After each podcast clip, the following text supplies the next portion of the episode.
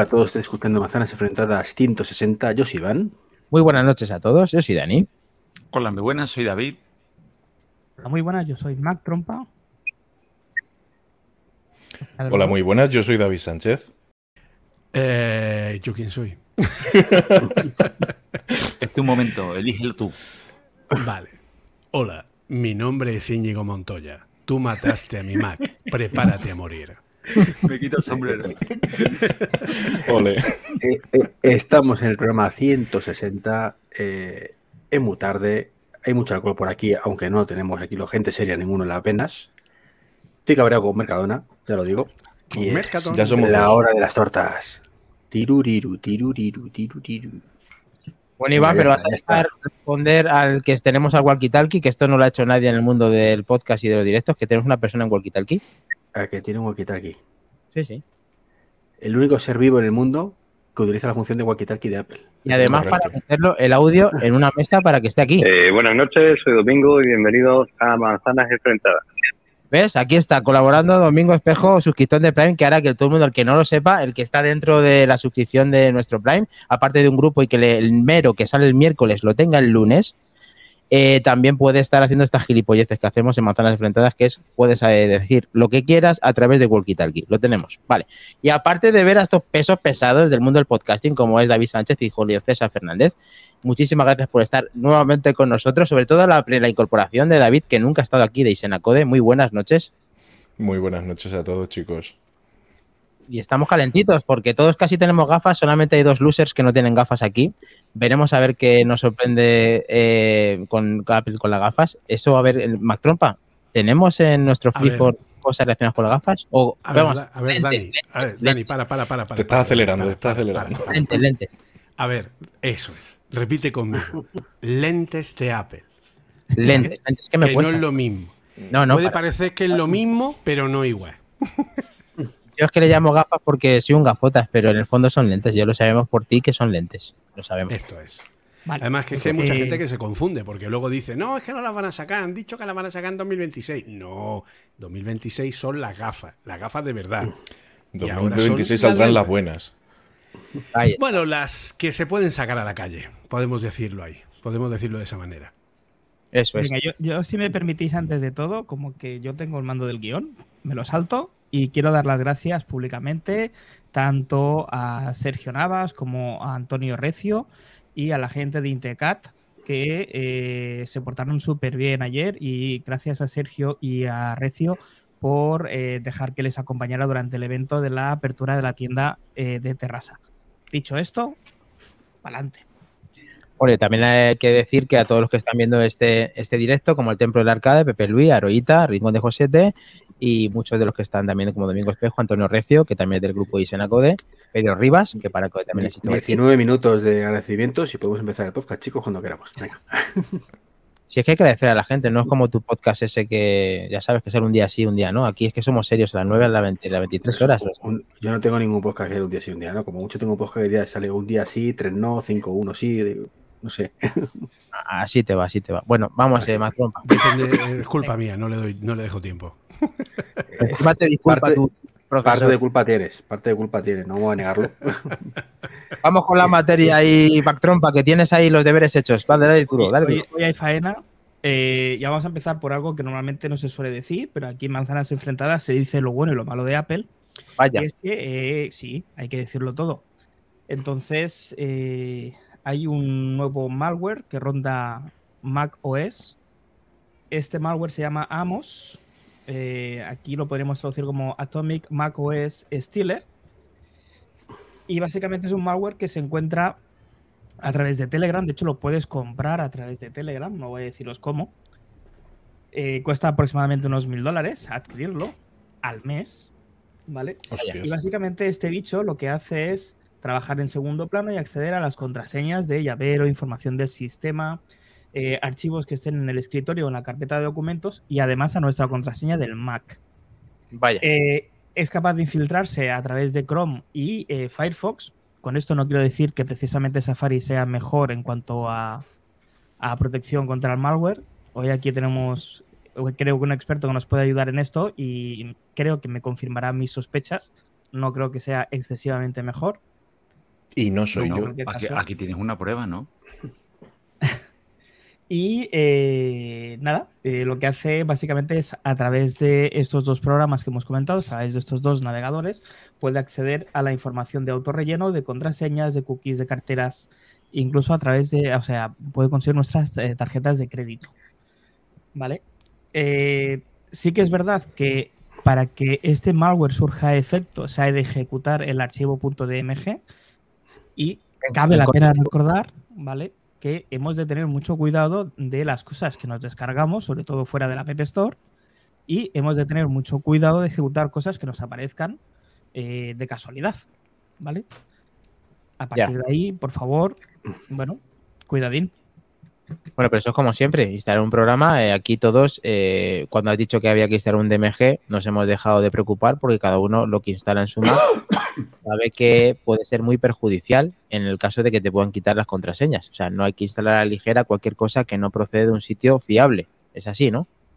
Es así, si lo que pasa es que- Pero te lo pueden camuflar, ¿no? Sería. Claro, te lo pueden camuflar y aquí siempre me pongo la piel de David barra baja MM, que es quizá lo más medido de todos, Fanboy Light, que nos dice, es que los que estamos aquí no es el target al que va dirigido este malware. Pero, a ver, antes de que sigas. No, ¿para qué lo, tenemos no usamos. Pero es que hace falta camuflarlo. O sea, tú haces un programa que ponga estimado usuario. Si me das permiso, te voy a robar todos tus datos. Pulsa, haz clic aquí y, y mucha gente hace clic ahí. Si Sí, lo bueno, pero porque en la gente es tonta, de pero- 10.000 palabras y lo pones eso al final, el 99% le da a aceptar, porque la última no la lee. Pero. Tiene, es lo que se conoce con el concepto como del de la zanahoria.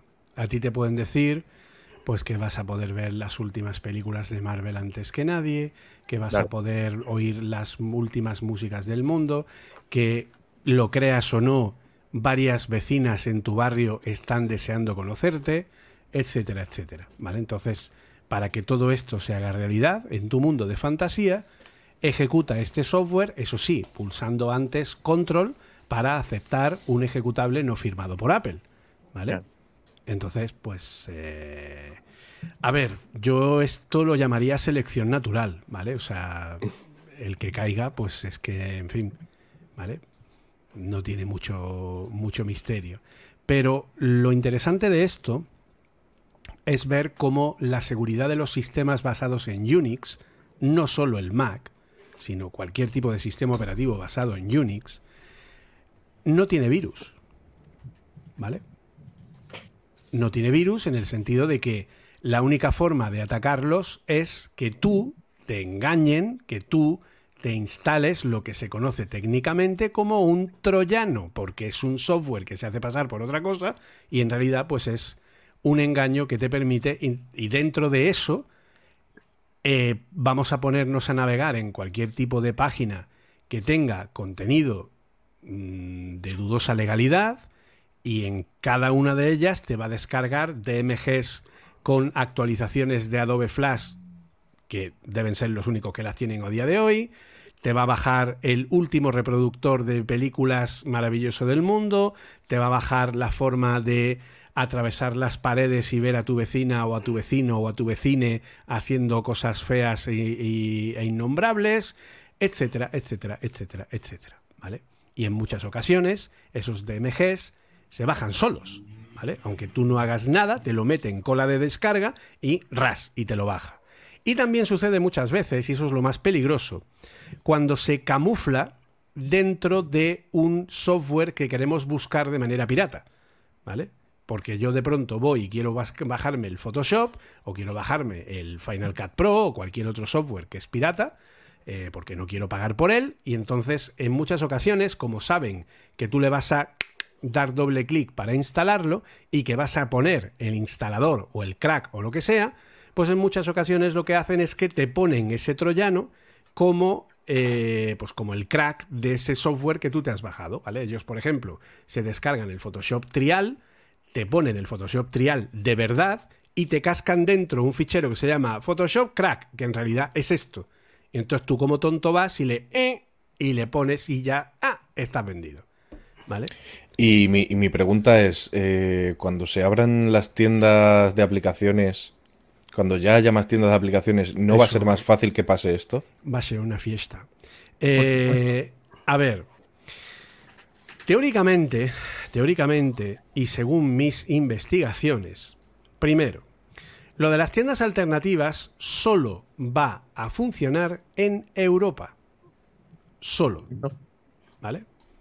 Por lo tanto, a mí que me den el, el iOS de Estados Unidos, ¿vale? Porque no lo quiero VPN y ya está. por ejemplo. Pero luego aparte, el tema es que por lo que yo he estado investigando a nivel de seguridad, ¿vale? Apple lo que va a hacer básicamente es no, porque a mí me hace mucha gracia que la gente está dando por hecho el tema de el side loading, ¿de acuerdo? Entonces vamos a poner en claro ese concepto. El side loading es precisamente lo que quiere hacer este troyano. Es decir, side loading es ejecutar una aplicación no autorizada, no firmada por Apple en tu sistema.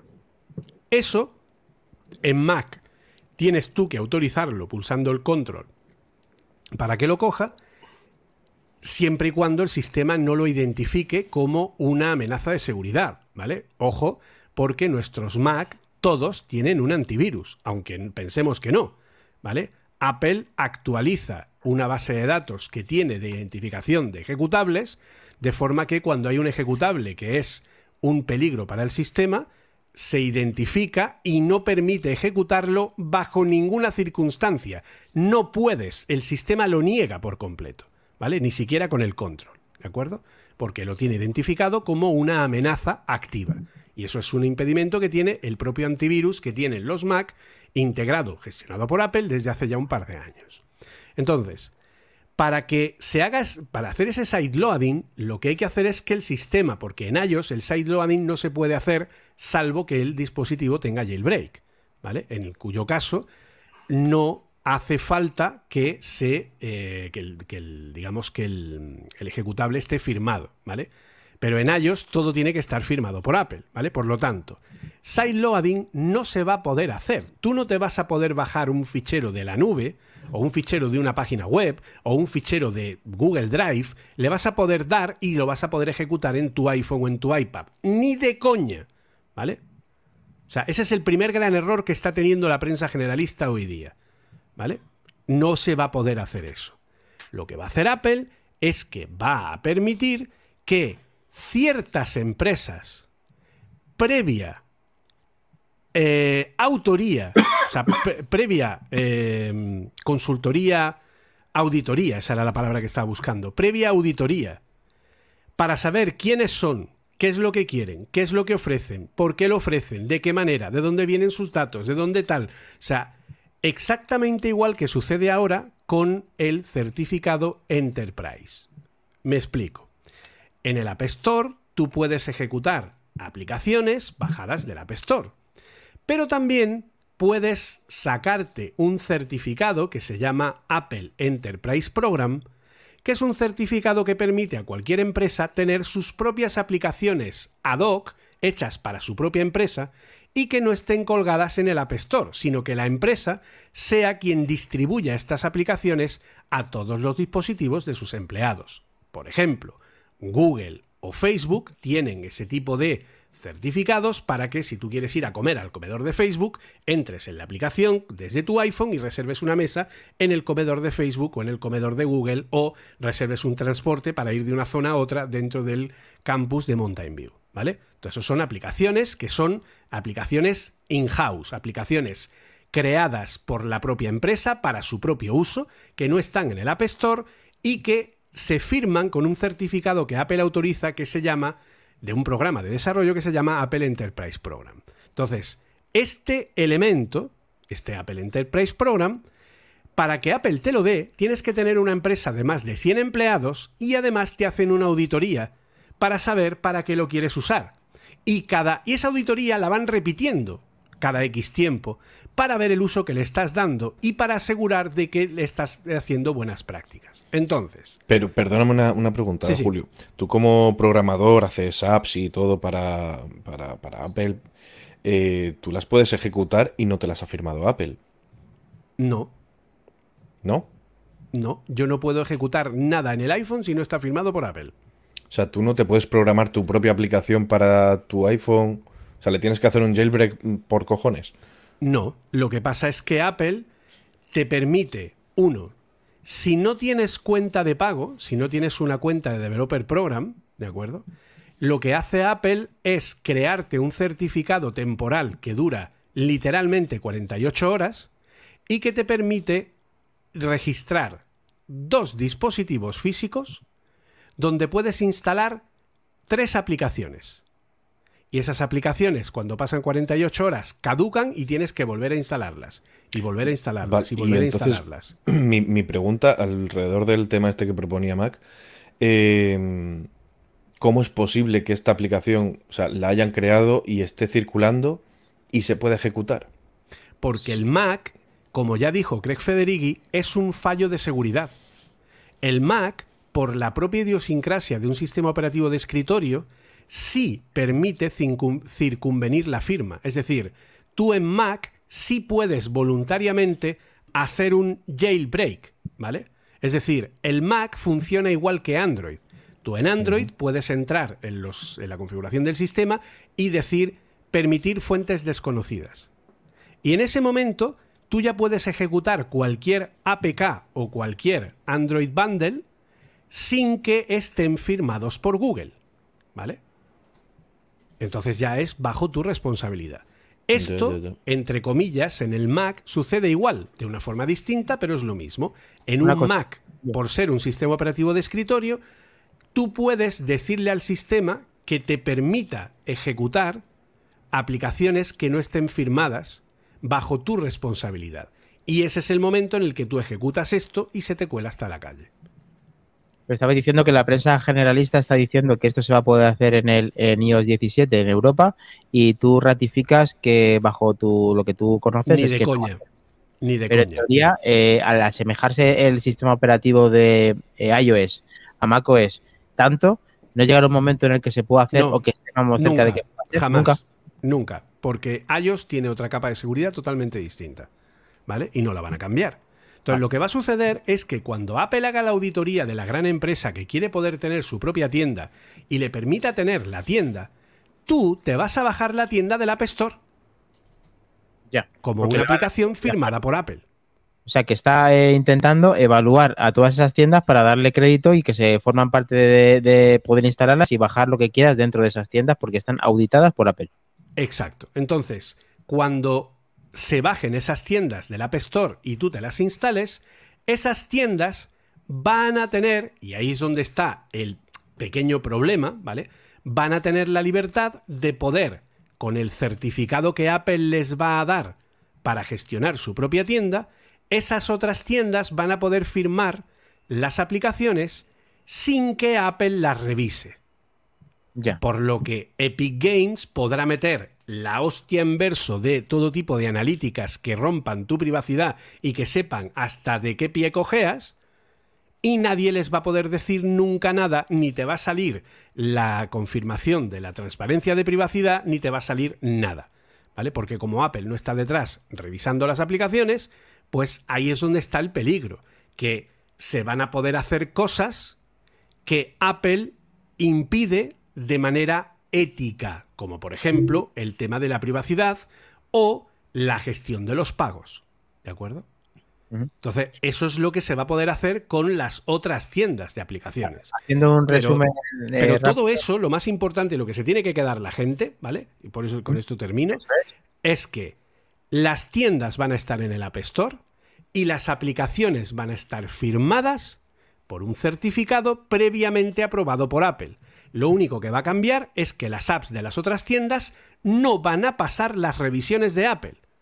Aunque Apple va a ofrecer a quien lo quiera hacer revisión de esas aplicaciones por su cuenta con sus propias normas. ¿Vale? Buena información, sí. pues, no conocía que fuera así. ¿Qué os ha parecido, chicos, el tema de que eh, voluntariamente instales esto? Eh, David, eh, que no estabas muerto, ¿no? No estaba muerto, estaba. Que te- gente te ha visto por ahí en la feria de Sevilla y, madre mía, este, te ha dado tiempo a venir y te veo perfecto. Eh, ¿Qué te ha parecido todo esto de Julio? Yo me he quedado que el mero que hemos hecho no ha servido para nada. Estoy un poquito jodido, la verdad, porque eh, no va a ser que así. hacer, habría que hacer un mero un revisado o segunda edición. Eso. Eso, contamos con ello. Ya sabéis que los que estéis en Prime lo tenéis el lunes. A ver, Mac Trompa eh, y David, da- darme impresiones, Treki, que te veo ahí, que te, que te caes. A ver, un café, te han dicho por ahí, ¿qué te pasa? A ver, va, sí, va, va, va. Está- Silencio, está silenciado, no te oímos. Está Eh, silenciado. David, Eh, tomo leche. Yo, eh, es que, a ver, no, no, no- no puedo decir nada ante, ante la sabiduría de Julio. O sea, efectivamente. lo, lo único que, que se me ocurre es eso, es eh, acojonarme un poquito más sobre el tema de la apertura de, la tien- de las tiendas de aplicaciones y ya está. Ya, ya estaba cagado, pues ahora ya voy a flipar. Yo imagino, y no sé si eso lo comentó Julio, ¿no? En algún momento, eh, que básicamente Apple hará un check en algún punto donde diga permitir instalación de tiendas de terceros o no. Y ocultará todo lo que no se punte. Y en Europa lo podemos activar y en Estados Unidos no. Es muy probable. Exactamente, eso es muy probable que se pueda hacer. ¿Vale? Que ¿Cómo haya será? algún tipo de check en el que por defecto Europa le va a obligar a que esté activado, por lo que por defecto instalará aplicaciones de tienda de aplicaciones de tercero, pero ciertamente podremos quitarlo. Es muy probable que eso pase, sí. Eh, Contad conmigo en que yo lo voy a quitar. ¿no? O sea, es que yo no quiero tiendas de Vamos a tercero. ver. A ver, tiene algo que, que decirnos, que nos lo diga y si no seguimos adelante porque David también le ha pasado algo relacionado con las vulnerabilidades. A ver, eh, Domingo, te tenemos aquí en el Volquidino. Si quieres, claro. Si no, no. Eh, pues sí, claro. eh, uno queda intranquilo cuando este tipo de tiendas se abren a aplicaciones de terceros y confío en eso, en que haya un check que te impida instalar cualquier tipo de aplicación que no sea de la tienda de Apple. Porque todavía recuerdo cuando me bajé el Clean, el Clean Mac, este, la Clean aplicación esta, desde la tienda, en vez del Apple Store para el Mac y dos noches con sudores fríos. Sí, sí. Pues fíjate yo que hace poco me descargué el, el Adobe y claro, con todo lo que está diciendo Julio, La habilidad más importante que hay siempre eh, es del usuario. Sí, que nos ponga fácil las cosas Apple como lo está haciendo hasta ahora y veremos que, como nos ha dicho Julio, yo me quedo más tranquilo, aunque sí que me gustaba que hubiera un instalador de paquetes eh, y que se pareciera al Mac, eh, el iPhone, pero ya me ha quitado esa, esa, esa imagen turbia el señor Julio César Fernández. Así que, si no hay nada más, vamos a continuar con lo siguiente porque David ha sido, eh, le ha intentado hacer, ¿qué te han intentado hacer en la feria, David? Bueno, no, en, en tu correo electrónico. En las ferias un montón de cosas. La feria cucú tras Se tras. puede, se puede encontrar tras tras por detrás o cosas hartas. Pero bueno, antes, aparte de lo especialmente bien, como siempre, que nos lo regala Julio en la explicación, aparte del buen consejo de no instalar desde cualquier sitio, eh, como ha dicho Domingo, lo de los dos días con sudores, me ha traído recuerdos de otras épocas en las que igual lo- la cosa era diferente o yo era más gamberrede. Y había una aplicación que me gusta mucho. Sí que es verdad que es un poco friki, pero se llama Little Snitch. Snitch y es para Ujú. controlar todo tipo, hay varias, ¿no? Pero yo es la que más, me, más fácil me es. Para controlar todo tipo de conexiones de tu ordenador, tanto entrantes como salientes. Entonces, si tú, por ejemplo, instalas una, una aplicación para captura de pantalla, gratis, pero a la vez que continuamente se está conectando a 20 servidores de todo el mundo, entrando y saliendo Hostia. información, está claro que no es para capturar pantalla, es para capturar tus datos a saco. Hay sudores fríos, no, hay temblores. Entonces, Mejor no saberlo. Es, es interesante, ¿no? Sobre todo si, se- si te la estás jugando con aplicaciones así, digamos, de forma paralela, por decirlo finamente. Eh, es que me he acordado un chiste, pero no, no lo voy a contar porque todavía no son las 12. Bueno, da igual. Te pongo el- la multa y ya está, no pasa nada. Eh, vamos a centrarnos en el correo. Vale. Vamos, vamos. Bueno, ya lo Ese voy a correo contar, ya quedó fatal. Ese es el, el señor que llega con dos, con dos señoras al- a entrar a la discoteca y le dice, perdone, pero mm, usted no puede entrar aquí. ¿Por qué?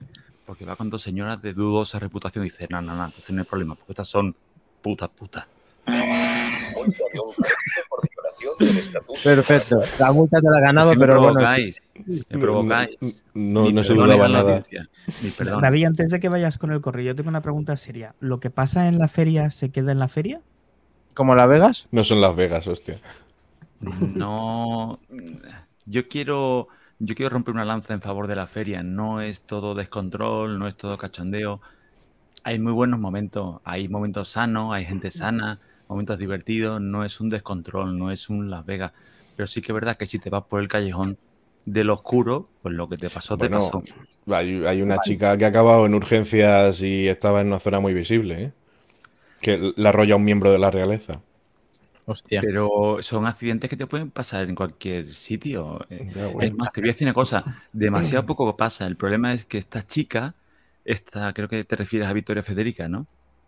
Esta chica es tan conocida que, claro, haga lo que haga, ten en cuenta que si un día va al baño y se deja la puerta abierta, nos vamos a enterar todos. Está Pero claro. en la feria te sorprendería lo difícil que es cruzar una calle con la cantidad de caballos, coches de caballos, para arriba, para abajo, demasiado poco pasa. Es más, de Oye, hecho, seguro que pasa mucho. Ten en cuenta que dicen eh, cifras exageradas, creo yo, que hay días que hay un millón de personas en el recinto ferial. Hostia. Eso es porque se viene ahí 500.000 Imagínate más. cómo es el tema que limitan los coches de caballos un día matrículas pares y otros impares, porque no se cabe. Demasiado poco pasa. Entonces, Como no cabe el almacenamiento que tienes en iCloud lleno, que te ha mandado un mensaje, ¿verdad? Ahí hasta arriba. me hace gracia porque este es el correo que sí es oportuno que comente aquí. Además este es real, grupo de amigos del, del Mac, ¿no? Porque yo ya he comentado alguna vez más en, en Petit Comité, eh, constantemente, como tengo correos públicos míos de la clínica, me llega de todo. Me llegan algunos muy comunes de la Caixa, Santander, BBVA, bancos en los que no trabajo, que mis datos corren riesgo, que por favor entre inmediatamente a cambiarlo. Y digo, voy, voy, voy, voy. Y te voy a poner todas mis claves. ¿Entendéis, no? Esos son Claro. muy comunes, esos suelen llegar. Luego me ha llegado alguno más gracioso, que es, igual os ha llegado a vosotros, que es el, he accedido a tu webcam y sé lo que haces. Una Sí, vez sí, creo Sí, que ese, ese me ha llegado a mí, sí. A mí una es vez. buenísimo. Entonces, Se honradamente te, ha solo olvidado, quiero... se te ha olvidado una palabra. Te dice, y sé lo que haces. Cochino. Sí, No, sí, no, bueno. pero es que abajo del todo te pone como una especie de disculpa. O sea, si lees el mail Sí, entero, sí, sí, sí. abajo del, del todo hay una pequeña disculpa. De, bueno, En todas estas bromas, eh, yo conozco más de un compañero que le han secuestrado el ordenador con todas las fichas de pacientes con, y ahí ya la broma desaparece. Ya te piden cantidades que yo he conocido hasta 120.000 euros que han llegado a pedir por devolver una cuenta. ¿eh? Entonces, lo que pasa es que sí es cierto que no eran cosas tan, digamos, tan propias de este podcast como para comentarlas, ¿no? Y esta me ha parecido graciosa porque me ha llegado directamente, era una burda. Esto que estáis viendo ahora mismo en pantalla, los que nos ven en directo, es una captura de mi correo, pero es que es, es así. O sea, donde clica, donde pone, donde pone el, el link para que yo le clique y reciba, o sea, no está ni activo, es una imagen. O sea, es que Sí. además no puede ser más malo. El correo mm, pone, es fingido, o sea, Luego de Apple, el, el es iCloud bien hecho, lo único que no tiene interacción y te das cuenta de que esto es una es falso porque además tú tienes dos teras y esto te recomienda 50 gigas más, pero lo que están intentando es que tú les des tu identidad de Apple a esta gente Pero como es le que- llegan. aparte Sí, los pero- 50 gigas valen 0,99. Pero es que es tan burdo. Mira, alguna vez, una vez me llegó uno muy bueno. Yo tengo la sana costumbre de que cada vez que me llega esto, a veces me río, a veces me irrito, pero siempre lo derivo al correo de la Guardia Civil de Delitos Informáticos. Ah, Y muy sí. agradecido me los devuelven, me contestan, muy agradecido. Y Sí, este, por ejemplo, no lo voy a reenviar porque es burdo, me parece que es atascarles el correo, pero hace poco recibí uno muy bien hecho, muy bien hecho. Solo le pillé porque en lugar de poner gobierno gov.es ponía con una V donde iba una E, o una B, perdón, y una A donde iba una E. Todo lo demás era exacto. Y luego ya entrabas en la página porque yo me debo a vosotros, yo tengo que probarlo. Y, los links no estaban activos, eran imágenes, eran capturas de la página del gobierno porque era una notificación de Hacienda, Hostia. pero muy bien hecha. Todo con eh, todo enmascarado, muy tal. Lo que pasa es que llega un momento en el que para loguearte te pide tu correo electrónico y tu clave. Cuando todos sabéis que para entrar en cualquier tipo de página del gobierno, lo que te pide es el sistema clave o tu DNI electrónico. ¿Qué es lo que ocurre? Que tú ya ahí pones, y hay mucha gente, os sorprenderéis, en este círculo nuestro friki no, pero sorprenderéis la cantidad de gente que tiene la misma contraseña para todo. Sí, sí. Yo- Entonces, si tú a- picas ahí y pones tu correo y una clave muy frecuente, ya tienen tus datos. Y ahora van a empezar ahí un ordenador a probar en todo a ver dónde entra. Y ahí está el lío. Sí, señor. Muy bueno que nos digas esta alerta. A ver qué le parece a todos los que estamos hoy Manzanas Enfrentadas 160 de esos correos peligrosos que la gente pues tiene que interpretarlo bien y tener mucha precaución. Igual que no puedes instalar una cosa de dudosa procedencia, tampoco puedes meterte en un correo de dudosa procedencia. y ¿Cuántos de que- vosotros debéis cosas aduanas? Según los Yo, correos. Y de correos de y aduanas. de, y de, De, de correos me llegan a mí muchos. De correo. O sea, en FedEx tienen mil personas nada más que mandando correos de problemas que hay en la aduana. FedEx es horroroso. Sí, sí. No, yo, no, yo paquetes que no he pedido tengo, los tengo retenidos en aduana. Por paquetes que Pero no de correos y que, y que debes 2 euros con 40 Sí, porque sí, saben sí. perfectamente dónde tocar. Debes 2 euros con 40 porque el paquete está en correos. Dice, bueno, son 2 euros. 2 euros. Bueno, pues eh, claro, Son- pero ahí, ahí mi, mi reflexión, a mí me pilla relativamente cerca la oficina de correos, digo, pues me acerco y, y se los pago en mano. Claro, luego te das cuenta, ahí es cuando te empiezas a dar cuenta de, hostia, pues este correo, pues igual los anteriores tampoco eran. Y dices, hostia, si si yo no he pedido nada. Detuvieron hace unos, hace unos meses, detuvieron a unos que hacían esto, aunque obviamente se ha replicado, estaban facturando eh, cientos de miles de euros al mes. Este es el que dice Julio que era, que era un chavalillo de 20 y poco. El cerebro era un chaval de 21 22 años, ¿eh? Que es verdad lo que dice Julio. Era, era una banda, era una gran banda, pero era una, una pasta lo que facturaba, ¿eh? Joder. Después de todas estas vulnerabilidades, si no hay que hablar más, vamos a hablar de cosas muy bonitas de que pueden traernos en el futuro, como eh, me han compartido un compañero de trabajo, en el cual, Julio César, eh, vamos a aprovechar eh, la inteligencia artificial y no artificial de lo que estáis viendo en pantalla, de lo que puede ser el futuro relacionado con la realidad aumentada, con información que aparece en cualquier sitio de tu casa, en el cual eh, todo está sujeto a gestos en, eh, que puedes hacer, como subir y bajar las persianas, ver la información climatológica de fuera y tener el control total de la calefacción y demás. A ver de qué manera interpretamos si esto puede facilitarnos nuestras vidas y si Apple está trabajando que en el futuro haga algo parecido. Chicos, tenéis la pregunta abierta y a Domingo también, lo tenemos todo abierto. ¿Qué os Yo, como te he comentado, Dani, cuando lo he visto en las imágenes, eh, he visto que habían gestos muy exagerados. que evidentemente, esto no sé si se va a parecer en algo a lo que nos pueda presentar el día de mañana eh, Apple, que es lo que nos toca a nosotros, o cualquier otra empresa. Sí que es verdad que hay gestos que me han parecido muy naturales y que a mí no se me hubiesen ocurrido, como el gesto este de mirarse el reloj y que te salga la hora, o el de expandir el, el de mirarte la palma y que te salgan los mensajes. Eh, hay cosas en este concepto que son súper interesantes. Igual como hay otras que quizá las veo un poco exageradas. El hecho de que mire el altavoz Marshall y que le salga eh, como la carátula mm, que tenemos en los podcasts para tirar hacia adelante o hacia atrás la música y demás, es que me parecen conceptos súper interesantes. Y además mm, me da la sensación que no tiene que ser extremadamente difícil de implementar. Pero dejo a los expertos aquí. Bueno, pues están. Pero, claro, pero, o sea, mm, yo veo el- precisamente el altavoz Marshall. O sea, te ponen un altavoz Marshall con la reproducción de, de- de música, de podcast, de lo que sea, y no te ponen un HomePod. Pero bueno, es, es- Bueno, claro, pues que- Es una interpretación de, de lo que han conseguido, bueno, de una sea, simulación pero que- de lo que va a poder que hacer. te, te- te quiero decir, no, no sé, no.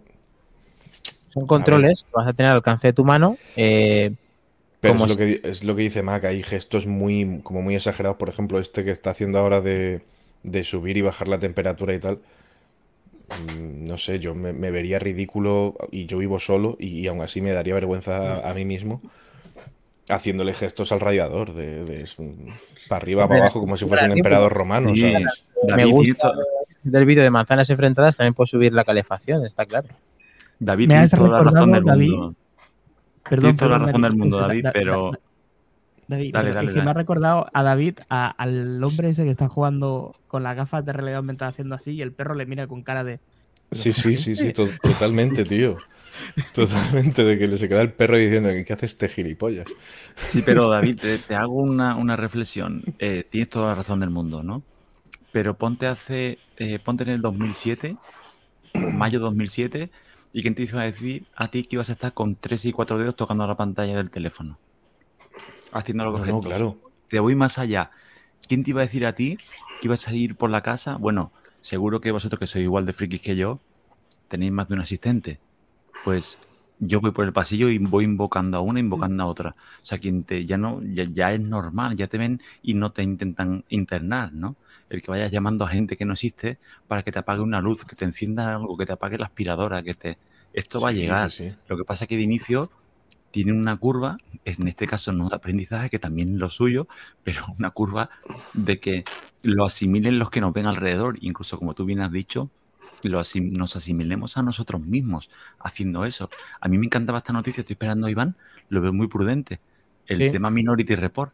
Es que es muy listo. Está esperando a que Sí. dice Julio para luego hablar él, que es más fácil. Así no le pone un cartel y No, verdad. es que estoy. Y como está aquí su sensei, está muy prudente. Claro, no, no, no, no, no. A ver, ya sabéis lo que opino todo esto. Esto está muy bien, muy espectacular, pero lo habéis dicho vosotros perfectamente. Si es que no hace falta que lo diga yo. Minority Report, muy espectacular, pero no acabo de verlo. O sea, todo lo que sean con gestos, mm, meh, meh. Vamos a ver. Nuestra si te- tecnología preparada.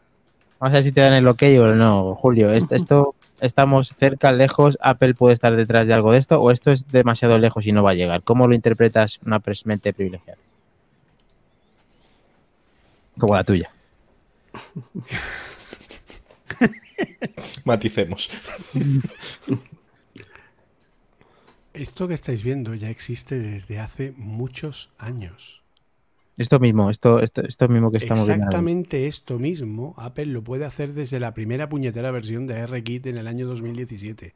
Hostia, ¿y por qué no lo ha hecho? ¿Que pues, es muy difícil o no lo ves terminado o piensas que es Porque lo que estamos un momento viendo que, se va, que Iván se está levantando de- del suelo. Iván, siéntate otra vez, por favor. Porque esto que estáis viendo es una prueba conceptual de un dispositivo vestible. Esto, con un iPhone en la mano, no tiene sentido alguno. Pero técnicamente ARKit es capaz de hacer esto desde la versión, para ser exactos, no desde la versión...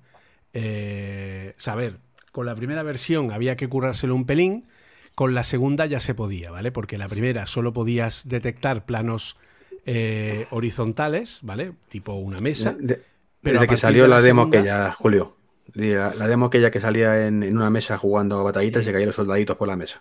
Desde esa versión. Exacto. Desde la- esa versión que fue, creo, la segunda, esa ya tenía detección de planos verticales, ¿vale?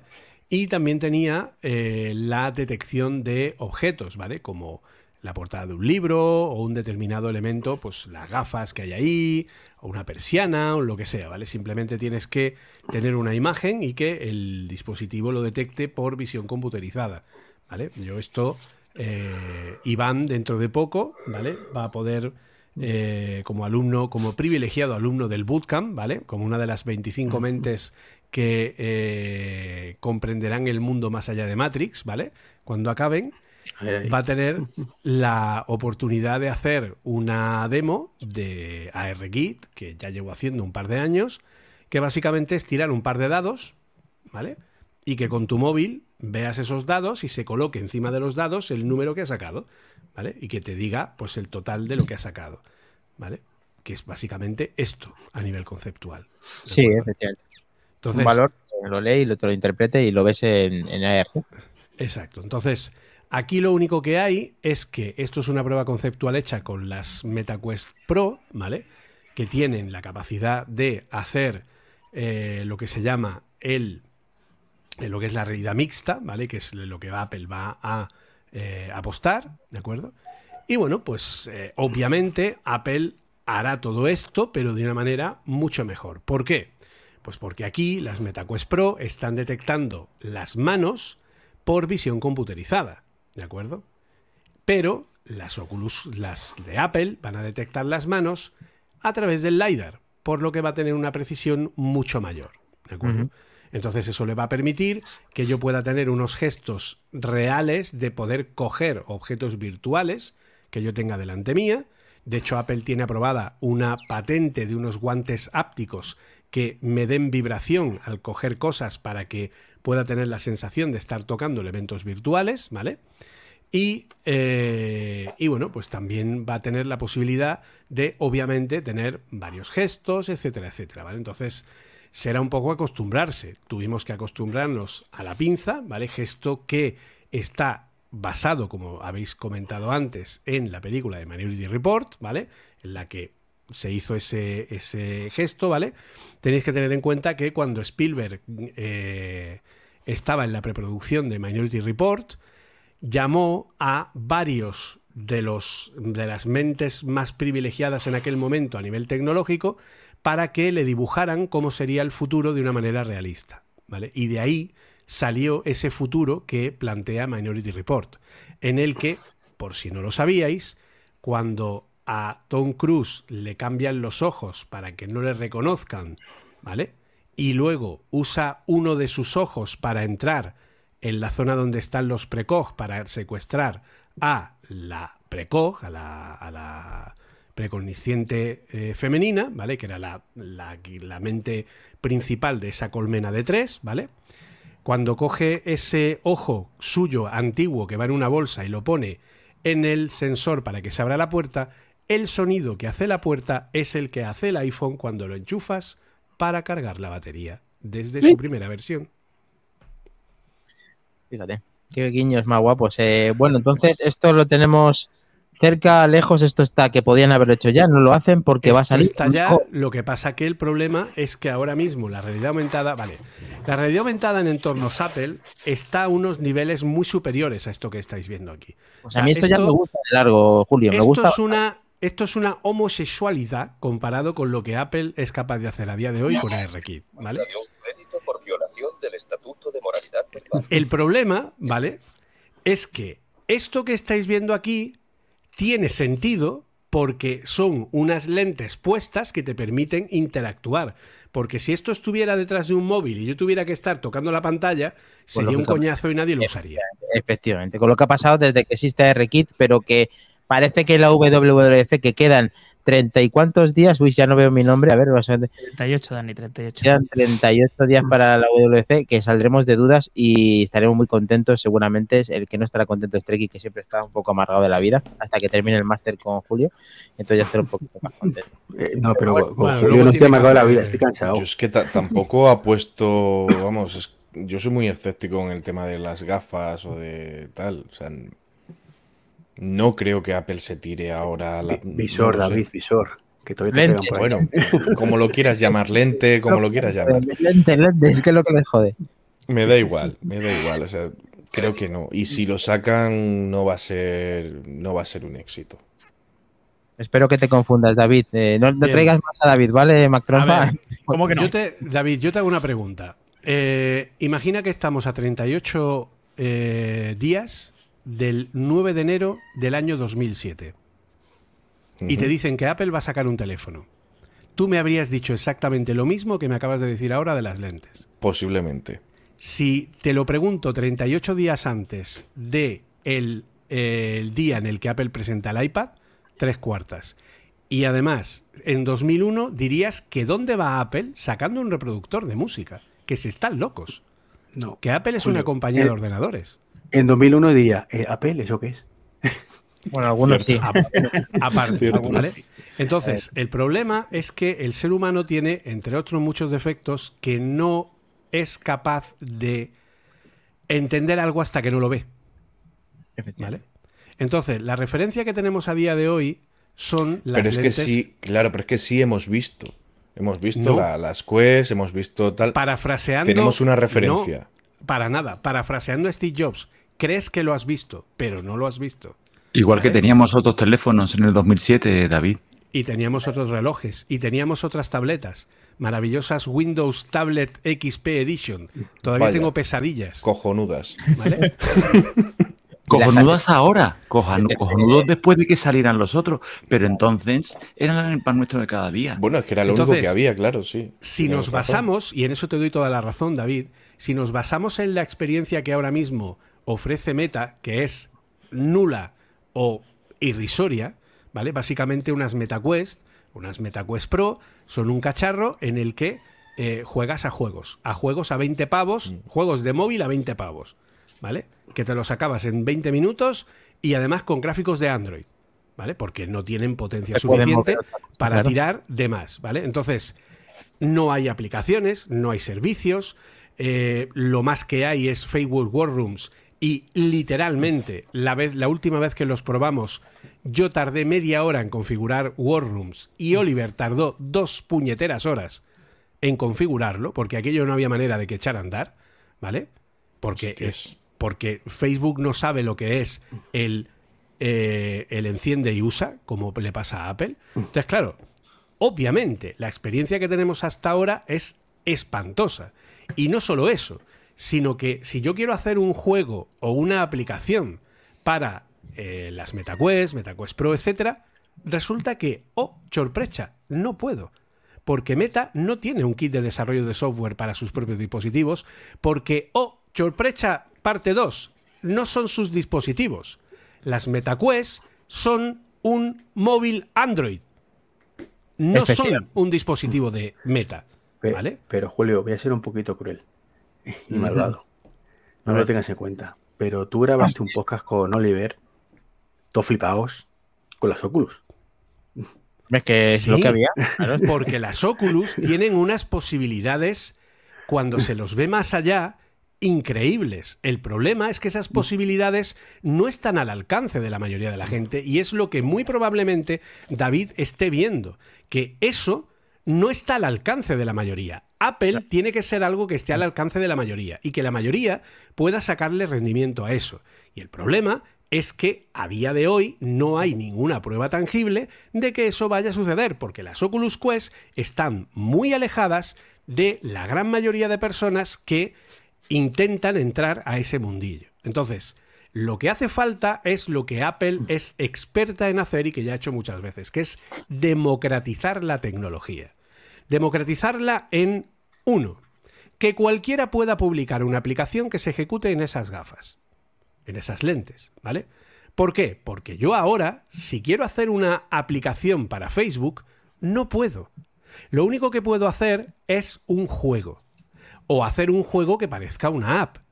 Pero cuando ya la tengo hecha y he hecho toda la inversión de tiempo, dinero, esfuerzo, etc., resulta que no la puedo colgar en la tienda de Meta. La tengo que colgar en el Labs, que es como una tienda alternativa, donde si la gente te hace casito y te da mimitos y te dice que eres muy guapo, pues puede llegar un momento en el que Meta te diga, bueno, venga, chaval, te vamos a dejarme entrar aquí. Pero entra el 0,000001%. El resto solamente entran las grandes compañías y las grandes empresas que pagan la licencia y por eso los juegos valen 20 pavos. O sea, el modelo de negocio de Meta es de vergüenza, ¿vale? Es para coger a Mark Zuckerberg y decirle, mira, tú eres tonto. Pensaste que eras mutante, pero en realidad eres muy tonto, ¿vale? Porque Bueno, Sa- Sa- ¿Por qué Zuckerberg no? yo creo que ha demostrado ya muchas veces que, que a él lo único que le mueve es el dinero y punto. Pero si se está gastando la pasta que se está gastando en hardware, lo que no puedes hacer es no gastar dinero en software. Pero vamos a ver, es que todavía no habéis aprendido la lección de Apple. El binomio hardware-software es el que da el éxito. Correcto. Entonces, Julio, el Cuando- sistema operativo lo van a crear desde cero en la gafa, como hicieron en el, en el Watch y cuando hicieron en el iPhone. Claro, es un sistema operativo que está basado en macOS. Por lo tanto, va a permitir la ejecución de múltiples aplicaciones. Nada más encenderlas, todas las apps de iPad van a funcionar de cero en realidad aumentada. Y vas a poder colocar todas las apps que quieras a tu alrededor, ¿vale? Para poder tener toda la interacción, tocarlas, hacer tal y cual. Toma Pero ya no solo eso, sino que vas a poder tu- crear tus propias apps y colgarlas en la tienda. Ojalá. ¿Cómo te está vamos. dejando tu profe, Treki? Te está dejando tu profe jodido, no, lo siguiente. De hecho, no, ni, ni un sí, milímetro. punto de vista. Si el problema del avisor es que tienes que ponértelo. Ese es el gran problema. Claro, por eso. era la- No, pero, pero a ver, yo también te digo, yo soy muy escéptico, como, como he- como he dicho antes, soy muy escéptico en el, en el tema de, de- de que salgan las lentes, el visor, las gafas, como lo queráis llamar. Que, que- que sale algo como lo que está proponiendo Julio, de, pues eso, que, que sea un escritorio portátil, por así decirlo. Exacto. Mm, Que tengas tu despacho simplemente poniéndote pues una diadema feísima de cojones, pero que Bueno, yo qué sé, está- estás en la recepción de un hotel eh, esperando a que te den habitación o esperando una cita o lo que sea y te la pones y estás trabajando en ese momento. Me parece una idea estupenda. Ahora vamos a ver si eso funciona y cómo va a ser. Porque Muchas también está, es- está el tema de la batería y de, y de todo este tema que tela lo que se ha oído o lo que se, lo que se rumorea. Entonces, mm, me parece una cagada lo que se ha rumoreado. ahí es donde está el, kit, el segundo kit de la cuestión, ¿vale? El problema es el siguiente, ¿vale? ¿Puede haber apps para el iPad antes de que se lance el iPad? Es complicado, ¿verdad? No, ¿Puede no, no. haber apps para el No, no, no. iPhone antes de que lancen siquiera el App Store? Me- Es complicado, ¿verdad? Simulaciones. Sí, ¿eh? El problema es que lo que vamos a ver en junio, ¿vale? Lo que vamos a ver en junio es lo siguiente. Lo que vamos a ver en junio es la versión final de ARKit con soporte de dispositivos de realidad aumentada y virtual que Apple no va a presentar ni lanzar hasta 2024. ¿Vale? Por lo que lo que vamos a tener es un simulador que según palabras de Gurman está basado en Mac, por lo tanto, ojo a que no haya una nueva distribución como hubo en su momento de Mac Minis A12Z, ¿vale? Es decir, va a haber algo que se le va a dar a los developers que estén interesados y que puede que incluso les cueste dinero para que puedan empezar a desarrollar. Y mi teoría es que es un Mac con una configuración de hardware muy específica, ¿vale? Que va a estar conectado a una carcasa a la que le vas a poder poner un iPhone con LiDAR para poder simular un dispositivo a nivel de desarrollo. ¿Vale? Porque, ¿Y por qué digo esto? Porque eso es lo que ha, estado usando el equipo de desarrollo de Apple en los últimos años mientras no ha habido visor. ¿Vale? Entonces, ese kit de desarrollo de realidad aumentada y virtual es lo que teóricamente Apple va a ofrecer este verano. Y las lentes saldrán en 2024. ¿Vale? Entonces, esas lentes van a ser un prototipo para desarrolladores.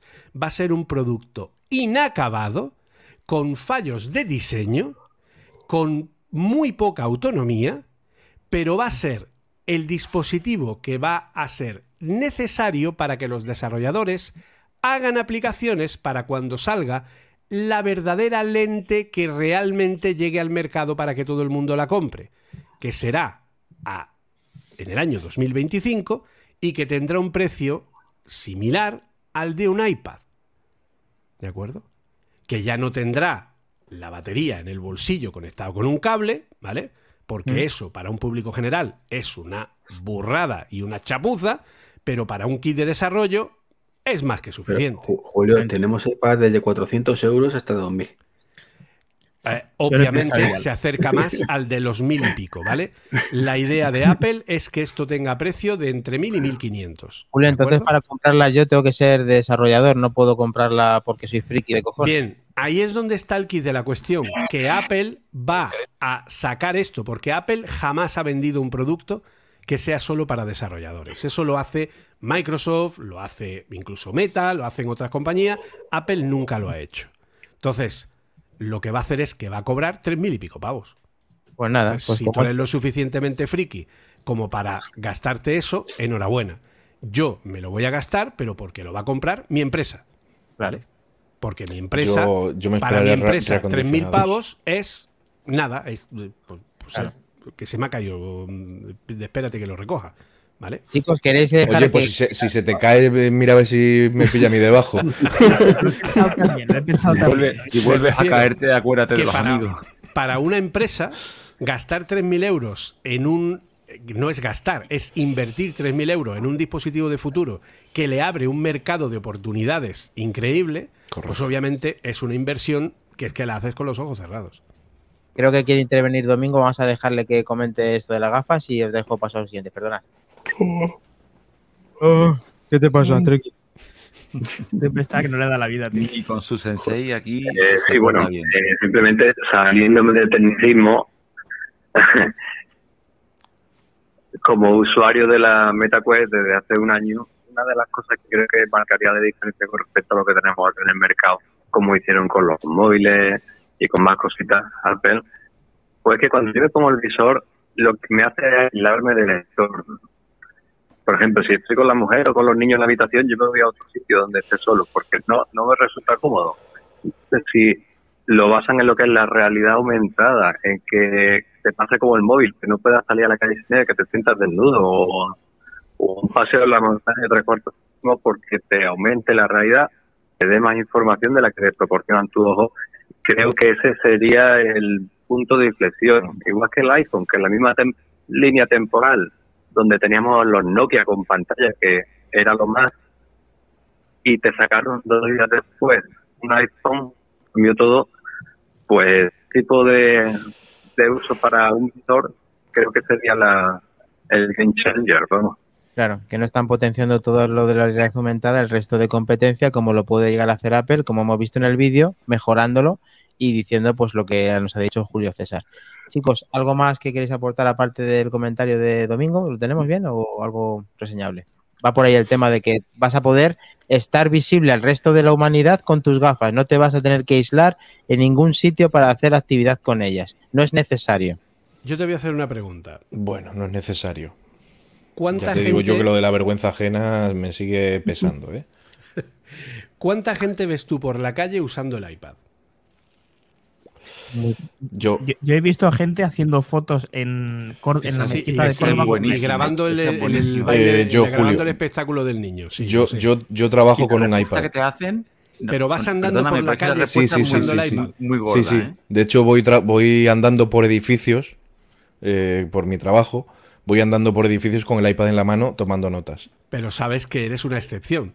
No, porque es mi trabajo. Pero me refiero que no es lo normal. No, Eh, no. Vale, pues ese es el kit de la cuestión. Las lentes que vamos a tener ahora tienen su objetivo en el uso en oficinas y en hogares. ¿Vale? Incluso para que en un momento determinado haya interacción, porque esto es algo que ARKit ya hace desde hace años, para que haya interacción entre dos dispositivos. Es decir, que si yo tengo unas lentes y mi hijo tiene otras, los dos veamos lo mismo, cada uno desde, nuestro, desde, desde nuestra perspectiva distinta, porque nuestras apps están conectadas en tiempo real y además sin ni siquiera usar internet. ¿Vale? Pero Esto eso Apple ya lo podía aquí. hacer. De hecho, lo hace desde aquel año. Con el juego este de tipo Lego, creo que era. Sí, que tirabas, era. le tirabas una pelota y tal, que eso jugué yo. No, el, tipo Angry Birds, mejor dicho, que tirabas Sí, tipo Angry Birds. y tal. Ujú. Entonces, ese es el primer objetivo, el hogar y la oficina. Y el objetivo principal de esto, de este primer prototipo, como Apple lo va a vender, es como la oficina 2.0, como la oportunidad de que la empresa se dé un paso más allá para poder tra- trabajar en remoto de una manera más realista, etcétera, etcétera, etcétera, ¿vale? Y luego ya, mucho tiempo más adelante, esas lentes funcionarán de una manera completamente distinta para ser unas gafas que sí estarán preparadas para salir a la calle. Muy bien, eh, vamos a continuar, si os parece, con la noticia Mac Trompa. Eh, con el tema de gafas, yo es que a mí me encanta, pero Iván no para de abrir la boca, va a tener que dar una buena hostia a su profe porque esto es incorregible, es incorregible este chico, ¿eh? Bueno, Subidón uno está No, con nosotros. no soy persona, chicos, lo siento, pero no soy persona. eh, qué grande David, un profesional de manzanas enfrentadas, no como Treki 23, eso lo he dicho yo porque no estaba muerto. No estaba muerto, estaba de parranda. Bueno, y continuamos porque parece que hay Mac Trompa más cositas relacionadas con los auriculares USB-C. ¿Qué tenemos por ahí? Cuéntanos, a ver qué podemos Sí. saber. Vamos a sacarle todo el jugo a Julio César, que todavía le queda más crédito que a Treki 23. Así que vamos a ver. Pues, nada, parece ser que cada vez hay más, más cositas que nos apuntan a que el iPhone eh, va a tener, el iPhone 15 va a tener conexión USB tipo C. Y es que el, el leaker, eh, permitidme que lo lea, Stream Apple Pro, Sí. nos comenta que ya están produciendo en masa los eh, EarPods, los auriculares de cable, pero en este caso con conexión USB tipo C. ¿vale? Que ahora tienen que una, una pista pues importante de que posiblemente veamos, muy a mi pesar, un iPhone con conexión USB tipo C en vez de sin puertos, que es por lo que yo apostaba.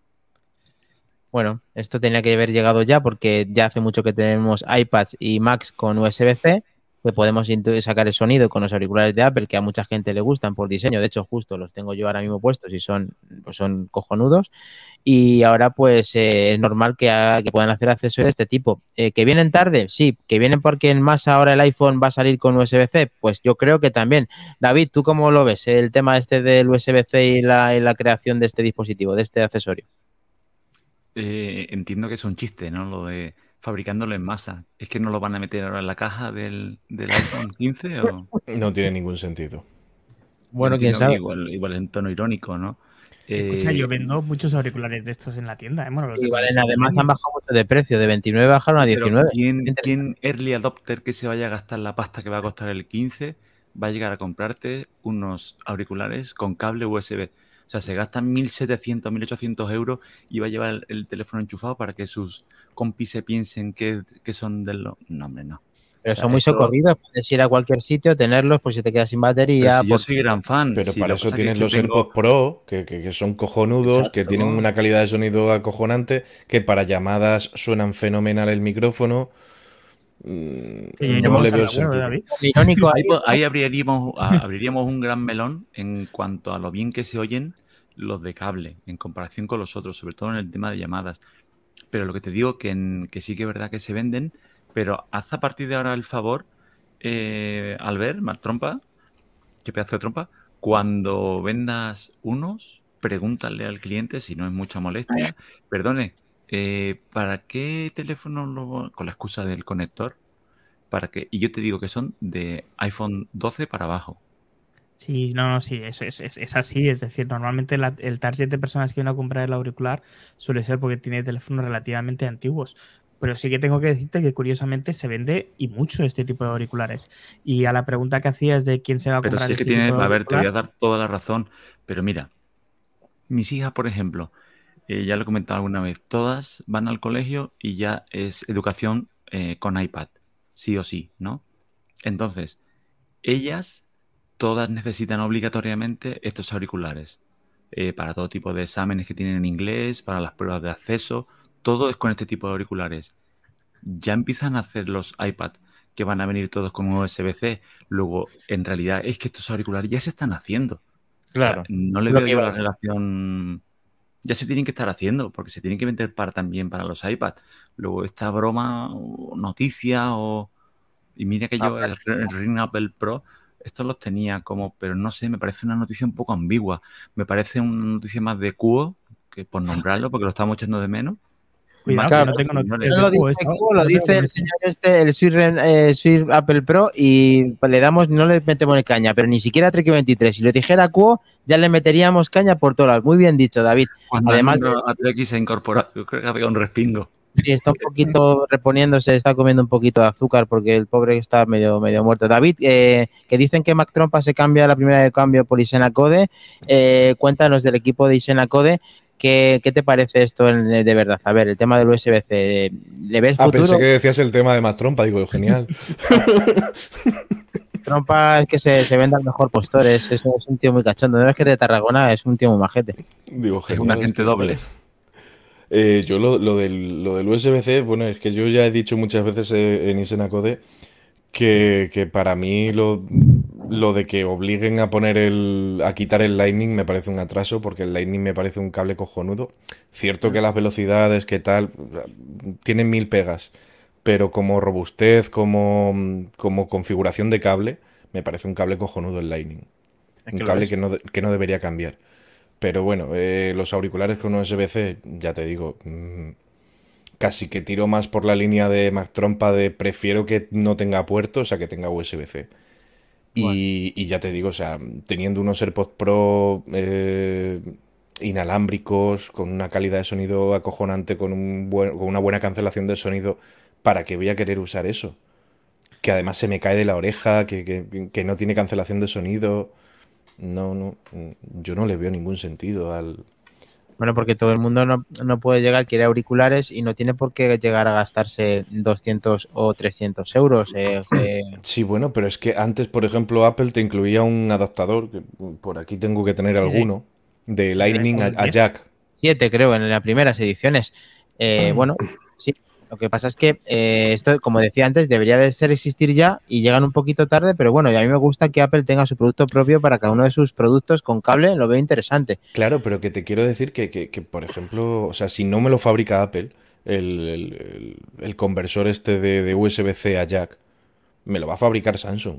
Y va a valer igual porque es USB-C.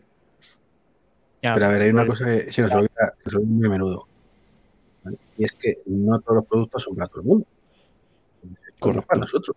Ya está. Entonces no es para nosotros, pero no pasa nada. El Mac Pro tampoco es para nosotros. Y lo van a fabricar igual en algún Para momento. Julio César, sí, a lo mejor tú si terminas también en algún momento te lo No. puedes perder. Julio, Julio tiene un estudio y le sobra. Bueno, pero luego cuando venga el Mac Pro, que eso puede ser noticia o no, que nos cuente el tema de los auriculares, eh, su postura, Julio César, invitado. ¿Hace cuánto que Apple dejó de incluir auriculares? Pues desde el iPhone 7, si no recuerdo mal. No. desde No, el 12, 7 lo incluyó desde, el desde 12. que quitó el cargador, dos ocho y cosas diez, juntas. Sí, y todo No, el- cargador. el, el X también lo llevaba, ¿no? sí, el 12. No, Fue el primero que salió. 12 y 12 Pro. voy a mirar. Sí, el 7 es el que traía el adaptador. Luego quitaron Ujú. las dos cosas de golpe. Sí. Que montamos un circo interesante, Iván y yo, aquí en Manzanas Enfrentadas. Eh, Pero probablemente el eso, eso es lo que no traía es el jack. Con el 7 quitaron el jack, pero lo que es el auricular lo quitaron en el 12. Correcto. ¿Mm? Yo creo que sí. Ujú. 2020. ¿Y por qué lo quitaron? Por pasta. Lo tengo aquí, Por pasta, como todo. Esas lo cosas. tengo aquí, lo tengo aquí, lo tengo aquí, perdóname. En 2020 Apple eliminó cargador y auriculares de la caja de los iPhone para reducir su impacto ambiental. Los cojones.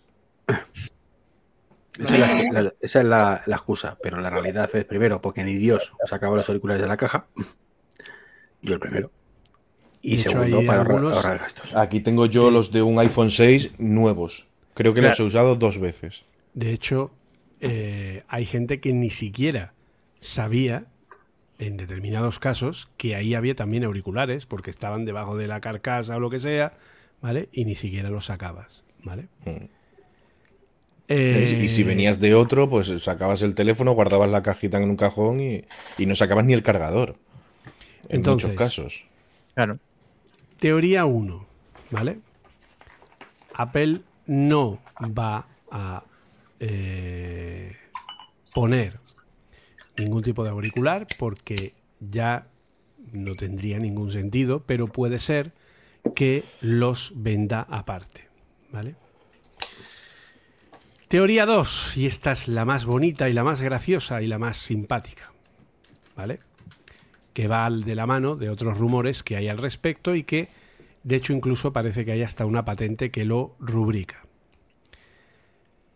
El puerto USB-C es una cosa maravillosa, estupenda, única, inigualable, que podríamos calificar como un cajón desastre. Porque dentro de un puerto USB cabe cualquier cosa. Cabe Thunderbolt 4, que es lo mismo que USB 4. Caben voltajes que te 3, queman el iPhone. caben voltajes que te pueden quemar el iPhone, pero no el Xiaomi que quieren que cargues a 120 vatios, Sí. ¿vale? Con, la, con el hecho de decir, wow, qué bien, en 10 minutos tienes cargado el móvil. Y en Y seis meses la batería fundida.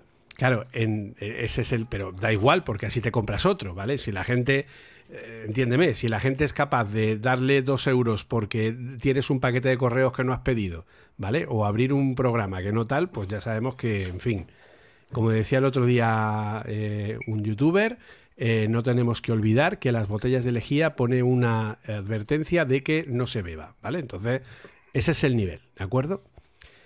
Partiendo de esa base, eh, como puedes meter cualquier cosa dentro de un USB-C, ¿qué pasa si Apple pone USB-C, pero solo funciona con un protocolo creado por ellos cerrado y propietario, de forma que ni un puñetero cable de USB-C funcione nada más que los suyos? No, la, Salvo Unión, para la Unión cargar. Europea ya está tomando cartas en salvo el para asunto. cargar, salvo para cargar, que es lo El que dice la ley europea. Bueno, pero yo creo que sí lo harían compatible con el sonido. Lo que pasa es que no funcionaría igual de bien que el de la. el de- No. de. No, Sí, no te eso equivoques. lo hizo Nokia. Eso lo hizo Nokia con los auriculares. Tenían un- su propio adaptador, los Nokia, los, los Express Music, Es que yo tuve uno de esos. Es cierto. y, te- y había un adaptador que tú te comprabas en un chino y se oía en mono. Y además a un volumen muy bajito. Pero si tú usabas el de Nokia, se oía a un volumen espectacular y con una calidad de sonido muy buena para la época. No Y eso lo hizo Nokia. Pero Sí, sí. no te equivoques porque el sonido digital, el puerto USB-C de los iPhones y de cualquier móvil en los últimos años, tiene una salida digital de información. Y es el dispositivo quien decide qué es lo que va a sacar por ahí. ¿Cierto? Por lo que cuando tú le pones un DAC a unos auriculares para que la señal digital que llega del dispositivo se convierta a sonido, ¿vale? A una señal analógica, tú puedes hacer unos efectivamente MFI en el que o cumples ese estándar y Apple te lo tiene que aprobar o olvídate. Entonces, para lo único que va a servir con cables de otros el iPhone es para cargar. Puede Para ser. todo lo demás vas a necesitar cables de Apple o cables homologados MFI de marcas tipo Belkin, etcétera, etcétera, etcétera. Que tengan Sí. el MFI pagado para que puedan intervenir y darte ese- ese- esa funcionalidad eh, aparte de la carga. Lo veo. Y lo más gracioso es que Apple podría llegar incluso a firmar las solicitudes de cada cable y cada fabricante para que los chinos no pudieran hacer cables compatibles. Cierto, ahí nos está diciendo Sergio Navas que se ha incorporado un saludo desde aquí, también de Manzanas, que ya vemos que has estado recientemente también con nuestro gran Albert. Eh, de verdad que Apple, el, eh, perdón, de verdad si el Apple Pencil 1 aún tiene Lightning, ¿pensáis que va a llevar eh, unos AirPods USB-C? Eh, pues yo creo que sí. Es que el, el Lightning llegará un Yo- momento en el que no, pero yo creo que la- el accesorio puede salir. Yo Perfecto. coincido con Sergio en que no tiene sentido que venga en el dispositivo, ¿vale? Ah, que venga, que venga incluido. se que venga incluido. Ahora, que Apple lo saque porque si no, ningún otro auricular va a servir por cable, pues ese es el Pues tiene, tiene la cabida y tendría su explicación. Otra cosa es que sea realmente esta, aunque es una muy buena reflexión. Desde aquí es verdad. está Y claro. también podemos aprovechar la coyuntura del marketing maravilloso porque sabemos que Apple está que lo da todo con el tema de Apple Music Classical y no sé qué, y la Que calidad de sonido y no sé cuánta, y entonces pues ahora a lo mejor te dice que los auriculares con cable aprovechan todo el potencial del sonido maravilloso. Claro, pero no te sacan lo- los, los, los AirPods de 600 pavos, no te lo sacan con un cablecito para que suenen los LES. Sí, pero lo tienes que sí. comprar aparte. Pero aún así no, no es lossless, porque Sí. es digital, es una conversión digital. Eh, No es, a ver, es los, o sea, vamos a ver, es lo mismo pero no igual. Es decir, Eh, exacto. es lossless porque sigue siendo la misma calidad, pero no le pueden poner lossless porque la señal que llega de Apple Music no es la que llega a los auriculares, Correcto. porque es transformada por el camino. Eso Entonces, es. tienes muy buena calidad de sonido, casi igual o muy parecida a la del eh, como si tuviera lossless, pero efectivamente de No una es manera lossless. estrictamente hablando no es lossless. Pues no me cobré 600 euros por unos auriculares que no tienen lossless. Pues la culpa es tuya que te has gastado 600 No, no euros me lo he gastado, no te preocupes que bueno, tuya o de quien sea que ha gastado 600 euros en unos auriculares que no los vale. Lo siento en el alma para el que le duela, ¿vale? Pero, en fin, yo, Pero que estos, esto que veis aquí, ¿vale? Que son unos Sennheiser HD, ¿vale? Esto sí vale 400 pavos. Porque son unos, unos auriculares que son profesionales de monitorización, unos HD 660, ¿vale? Esto vale cua- 300 y pico, 400 pavos, ¿vale? Son de cable, ¿vale? Y son para monitorización con equilibrio de sonido. Perfecto. Cada pero- cosa. J- 600. JBL, 16 euros. A ver, A ver, esperamos. si lo vamos a poner así, Yo no digo la marca de, la, Ahora saca uno y dice. Renfe, gratis. Pues también. Y esos son lossless. Los de Renfe son lossless. Sí. Porque no tienen conversión. Te- No tienen cuando, conversión. le- cuando los les pone en los oídos se oyen. ya tenemos el clip de, del short para, para la semana que viene. Eh, vamos a continuar más que vamos a seleccionar ya, vamos, eh, vamos bien, mal, regular, eh, como Next, regular. next, next. Vamos fatal. Hoy sale largo. Vamos fatal. Hoy sale largo, no os preocupéis. Treki se va a ir, no os Iván, preocupéis. Iván, si tienes, no- tienes la cama allí detrás, tú te echas y si se está el podcast haciendo cinta, Pero- se está pero comiendo cosa, si no si estás estás comiendo fijando- pipas, Lleva ya dos cabezadillas. El problema es que hoy hemos estado dando coredatas sobre UX y es muy duro. Muy duro. Muy duro. Bueno, va- vamos Y, y para la el siguiente. viernes y tal. El, el- el día que lo pasé más fue el miércoles. Así que lo pasé muy mal, que me tuve que ir a la mitad de la clase. A mí me pasó lo mismo, Iván. Este miércoles también lo pasó fatal. No estaba muerto, estaba de parranda. Vale, vamos, más trompa. Venga, vamos. Eh, nada, eh, Ross Young ha hablado. Y Ha hablado. para comentarnos que las pantallas micro LED para el Apple Watch Ultra Sí. Se van a la mitad del año 2025. ¿Vale? Ya se habló en su momento que Mark Gurman eh, había comentado que Apple estaba trabajando en las pantallas micro LED para, para este dispositivo. Esto fue en enero de este mismo año, pensando que la cosa se iba a ir a 2024. Pues, como ya comenté yo también en su momento, y preveyendo de que el micro LED a día de hoy es algo completamente fuera de precio eh, totalmente insostenible a nivel de, de precio, eh, se va a ir a, a 2025. Estamos hablando ya dos años vista para ver un dispositivo Dios. micro LED en nuestra muñeca. Ross Young, alias 100%. Sí, Pues eh, vale. Me encanta eso de el analista de pantallas Ross Young. Yo quiero ser también. Mola.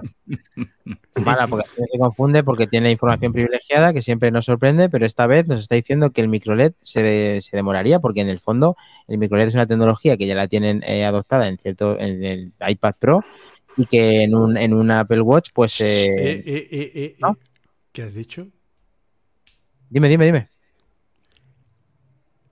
Ojo. Vale. Dime. A ver. ¿Qué es microLED? El LED que es más eh, que eh, ¿Qué es más micro? más, Bien. más. Un LED pequeñito. Ah. LED más. ¿Micro? en, ¿Micro? en- en Ay, principio, micro LED menos lo que Menos mal que es estoy aquí. Vamos a ver. es- Un. OLED barato. Vamos a ver. no, si no. Era una cálida tarde de verano en la antigua Grecia. Vamos a ver. Se viene. Las, las pantallas que hay ahora mismo en el mercado son las tres que conocemos, ¿vale? Que son las que tienen los dispositivos de Apple, son LCD, OLED, Y mini LED. mini LED, no micro. es cierto cierto cierto ¿De cierto acuerdo? Entonces, ¿qué diferencia hay entre cada una de ellas? Bien, un iPad convencional Esa me la sé. o un monitor convencional, ¿vale? Un iPad como este, ¿vale? Tiene una tecnología que es tecnología LCD, en el que se llama tecnología de Edge LED o LED de marco.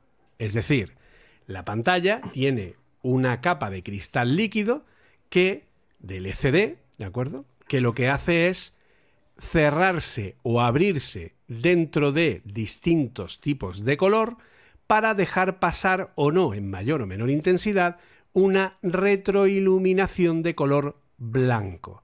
Una iluminación que viene de los bordes de la pantalla, por eso se llama LED de marco y por eso esos dispositivos requieren unos bordes más grandes, porque colocan la iluminación de la pantalla ahí. Eso da una iluminación totalmente homogénea, pero el LCD cuando se cierra no es capaz de, de convertirse en algo completamente opaco, por lo que el negro es gris oscuro, porque deja pasar levemente la luz blanca que tiene detrás por la retroiluminación. ¿Vale? Eso es el LCD. El OLED, el Organic Light Emitting Diode, básicamente es un LED orgánico, es decir, no hay una iluminación desde los bordes de la pantalla.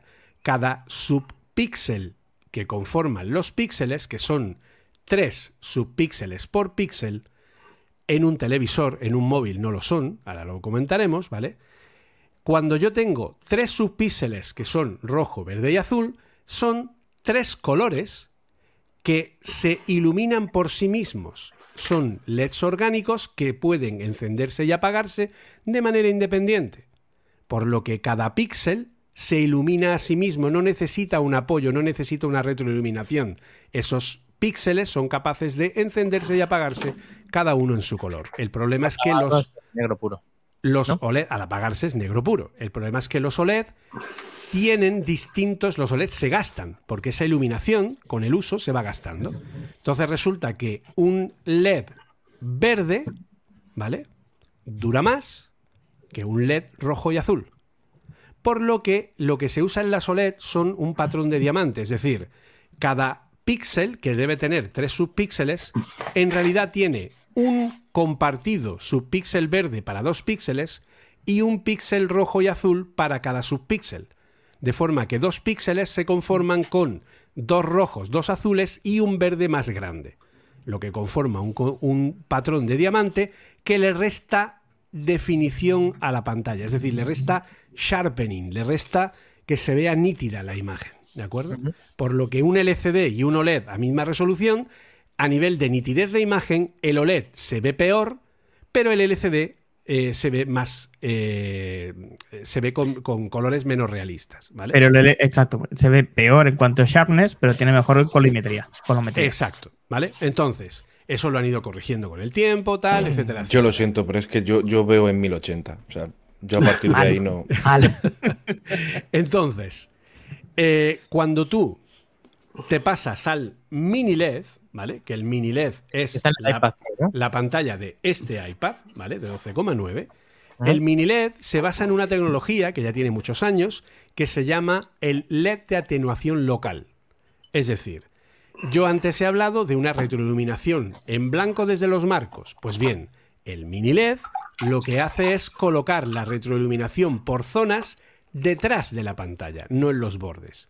Por eso esas pantallas requieren un poquito más de borde y por eso los MacBook Pro de M1 Pro eh, y M2, eh, M1 Max, M2 Pro y M2 Max, el- lo que es la pantalla es un poquito más gordita, ¿vale? Porque la retroiluminación está detrás de la pantalla, ¿vale? MacBook Pro Retro para los amigos.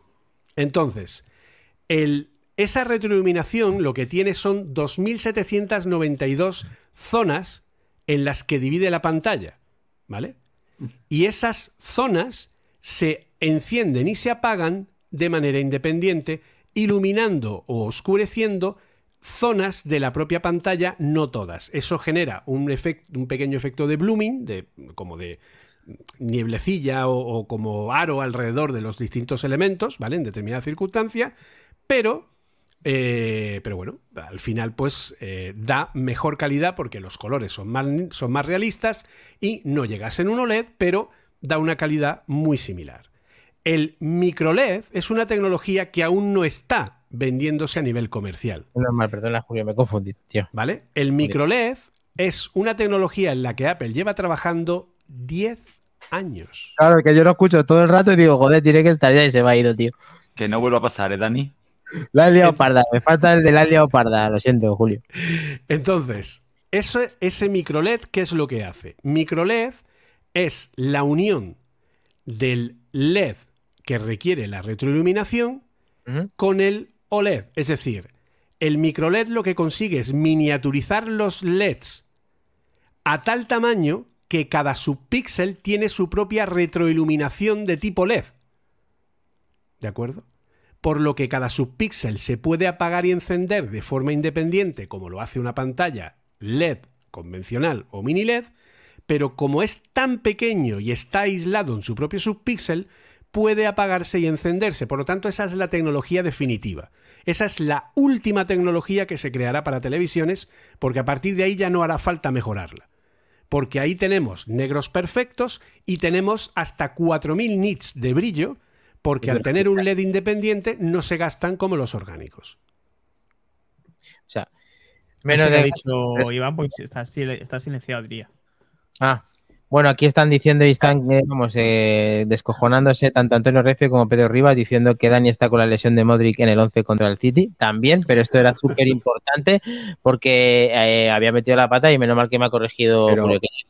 Mini LED. Yo te estoy, poniendo, te estoy poniendo a parir, Dani, diciendo la ley pollito, no sé qué, no me estáis escuchando nada. O sea, es que no puede ser. No, es que no, es que te has puesto los auriculares, pero te pasa algo que no se te oye como el resto No, de... es- no, no, no. De todas formas, eh, no- estoy en desacuerdo completamente con Julio con la cosa definitiva porque ya sí me enterarán algo. El 4K Sí, definitivo y antes era el 1080p y Aparte de lo que la noticia y que nos ha explicado de puta madre, eh, me de un crédito por violación eh, Julio César, hay que decir que, Es que el tío lo mete como si no hubiese sido él el que ha metido el sonido, ¿sabes? Necesita- tiene una cuota de comprado, pulsar había comprado 10 créditos y lo tiene que gastar. ¡Qué cabrón! De todas formas, con, esa parte y, déjame decir una cosa. bueno, pero hay que reconocer que esto no lo ha explicado muy bien, pero que esto viene para el Apple Watch y no solamente eso, sino que hay un rumor que a su vez dice Apple que los próximos eh, MacBook Pro van a ser OLED. Entonces, ¿cómo te comes? O que viene muy tarde el tema del micro LED para el tema del resto de productos de Apple Es- es- y solamente insisto, lo va a tener en el 2025 este Apple Watch la- Ultra, ¿o qué pasa la aquí? fase, porque la fase comercial, a ver, la fase comercial de este tipo de tecnología es todavía muy cara, ¿vale? Entonces, hay que esperar. Ahora, esta tecnología va a llegar a un punto en el que Apple fabrique sus propias pantallas. Y Sí, ya no como- dependa ni de Samsung, ni de LG, ni de nadie, ¿vale? Entonces quiere ser precursor. El problema es que esta tecnología todavía es muy, eh, muy cara para lo que es el, el Y aprovechándote, ciclo comercial Julio, normal. El tema de esto, dice de, de con el tema de esta noticia, eh, sí que el microLED puede llegar el primer producto en este Apple Watch Ultra en el 2025, ¿lo ves bien? Sí, porque tienes que tener en cuenta que el Apple Watch es el dispositivo de menor resolución, por lo tanto es el que Fácil. menos exigencia va a tener a la hora de ponerle ese tipo de elementos, ¿vale? Pero tiene que estar, eh, no sé si te intervendrá, que sea lo, lo grueso que es el, el Watch, eh, el Watch Ultra. No, no, las pantallas No. micro LED son, No incluso más finas que las... A ver, no son tan finas como las OLED, pero son casi casi. ¿Vale? Nos está diciendo Sergio Navas que, que él tiene claro, eh, yo no tengo claro que los iPad y MacBook salgan con OLED, que apostaría que los MacBook eh, nunca vendrán con OLED y que los iPad dudo, pero puntos suspensivos. Y se metía el rincón de Josete con Iván con ese audio, no es el único. Yo estoy con él. Yo el tema de los OLED, de los iPad y en los Mac no termino de verlo. Yo- en un iPad todavía, pero en un MacBook no. Sobre no, todo porque- porque... el mini LED está dando muy buen resultado y el mini LED no quema, ¿vale? El mini LED no se no, quema. pero, pero Julio, Julio, el, el, el Quantum Dot OLED de Samsung a día de hoy no quema tampoco, ¿eh? Imposible quemarlo. Ni los de LG, ¿no? ¿O sí? No, los LG, Eh, la nueva generación dicen que tienen vida útil y tal, Y tal. por ejemplo, los, los que, eh, los que te Quantum aseguran que Dot de garantizan- Samsung es como para vernos matado, ¿vale? De Samsung y calidad de imagen deberían de estar en límites totalmente opuestos eh, uno del otro, ¿vale? Eh, En cuanto a televisiones, ojo. Ahora, el key de la cuestión está, ¿vale? En que estamos hablando de OLEDs de televisiones, no de ordenadores. pero- Te recuerdo pero- que LG tiene un monitor, que no televisión, de 42 pulgadas. Y que vale mucho más que cualquier televisión de 42 pulgadas. Porque un monitor requiere de unos puntos por pulgada mucho más altos que los que tiene un televisor. Tú, si conectas a una tele un ordenador, verás que el ordenador se ve borroso porque le faltan Sí, sí. puntos por pulgada. ¿vale? Entonces, no puedes comparar un televisor con un ordenador. Y LG, repito, tiene solo un monitor de 42 pulgadas OLED y cuando lo uno- apagas hace no sé cuántas miles de limpieza. O sea, no está preparado. Ha sacado ahora uno de 48 y uno que, se, que es curvo de OLED, que está muy chulo con mate, que le tenemos ahí en, en la tienda y la verdad es que está genial. Eh, lo que no sé es si de- utilizará alguna tecnología diferente. Tú ahora mismo pones un monitor durante 10 horas con S-Code en blanco, donde gran parte de la interfaz ni se mueve, ¿vale? Y ni Lourdes te libra de una retención. O sea que lo jodes a la voz de ya, independientemente de que esté hecho para ser un monitor, aunque estará hecho para gaming, supongo porque es para gaming, línea de gaming, claro. O sea, lo que tienen las nuevas televisiones de OLED es que juegan con el hecho de que tú normalmente no vas a tener sesiones maratonianas de 7, 8, 9, 10, 11, 12 horas. Y por lo tanto, cuando las apagas, hacen una limpieza del panel, ¿vale? Y le quitan los- las posibles retenciones que haya podido tener. Y esa tecnología la han ido mejorando, le han ido haciendo cada vez más rápida para que sea mejor. Pero una pantalla mini LED no tiene retenciones. Y una pantalla mini LED se puede quedar horas con un contenido fijo que no se va a quedar quemado. O- ojo, porque en los corte inglés, o sea, porque le hayan quitado, eh, poner una cosa muy chula con el precio, que no se mueve y hay que matar las pantallas. Sí. Y bueno, desde- desde que lo calibraron ya ha mejorado mucho, que desde que Apple sacó sus primeras eh, OLED en sus iPhones y en su, bueno, en su línea de iPhone, es verdad que las calibraciones han mejorado en el resto de, de OLED, yo no sé si es por tecnología o por sacarlo Apple de Sí, una manera. espera, espera que Albert intenta decir algo hace un ratito. Sí, es que so- sobre todo que yo no digo que el micro LED sea peor o mejor que el OLED, que tengo muy claro que el micro LED es el futuro, por no decir presente, Samsung ya tiene a nivel empresarial eh, pantallas micro LED en el mercado. A un precio desorbitado se presentaron en el CES de Las Vegas de este mismo año. Eh, lo que sí que digo es que la tecnología OLED como tal ha mejorado mucho y respecto Sí. a lo que es el quemado, al menos en televisión, sí que es cierto que a día de hoy no existe, que yo sepa, un portátil con pantalla Quantum Dot OLED, por cuestiones obvias. Sí que es verdad que Samsung está trabajando en ello, ya que es una tecnología propia y la quiere implementar en cuanto más cacharros mejor. Eh, Samsung garantiza 10 años contra quemado permanente en el panel. Bien, En sus pues yo le digo a OLED Samsung. Perfecto, pues Otra cosa es que luego cómprate esa Samsung y ponte a No, ver no, no. Twitch durante 10 horas. Eh, No me voy a comprar una tele Samsung. Prefiero otro tipo de modelo que no es Samsung. Prefiero- una antes que una ¿Sabes Samsung. cuál es, el- ¿sabes cuál es ahí la ironía? Que las compañías, Una Inves. las compañías son como los políticos, que prometen, pero les da igual que luego eso se cumpla o no. ¿Vale? Bueno, pero en O cualquier sea, caso. hablamos de compañías como la propia Apple, ¿vale? Eso que es Apple, claro. que, o sea, como la propia Apple o como cualquier compañía, que te venden auriculares con resistencia al agua, pero como se los lleves porque se han estropeado, porque se han mojado, te- no les cubre la garantía. Lo descubren efectivamente. I- Insisto, esto Eh. sí que lo pone en su, en su pliego de garantías. Es decir, sí pasa, cosa que mm, será extremadamente. O lo haces a voluntad o realmente es muy difícil que pase. Sí, sí, eh, pero que si, suceda, si lo sé, eh, coincido contigo. Samsung te lo debería cambiar. Eh, a partir de ahí, eh, micro LED, mucho mejor, aún a lo mejor de la tecnología de LED, como es la iluminación con el 100% de, de brillo, con lo mejor del OLED, que es el 100% del color, ¿vale? A partir de ahí, mm, es muy caro. A día de hoy, ya os digo yo que si No, el Apple Watch totalmente Ultra fuera no de cuesta- mercado. No costará mil euros en 2025. Eh, ya, eso os lo digo hoy. Una obviedad en toda regla. Bueno, A ver, también chicos, una cosa, que, que muy tarde y vamos, eh, pero quería comentaros un tema que no está en el guion además, que me sorprende que no esté. genial, genial. Y es un rumor que ha salido, creo que salió ayer o antes de ayer, de Apple Watch independiente del iPhone. ¿Cómo lo veis? Perfecto. Pero ¿quién, quién ha hecho el rumor ese? Un señor por ahí. No sé, no, no, no no, juego. no, Por eso, por eso, no por eso me lo creo más.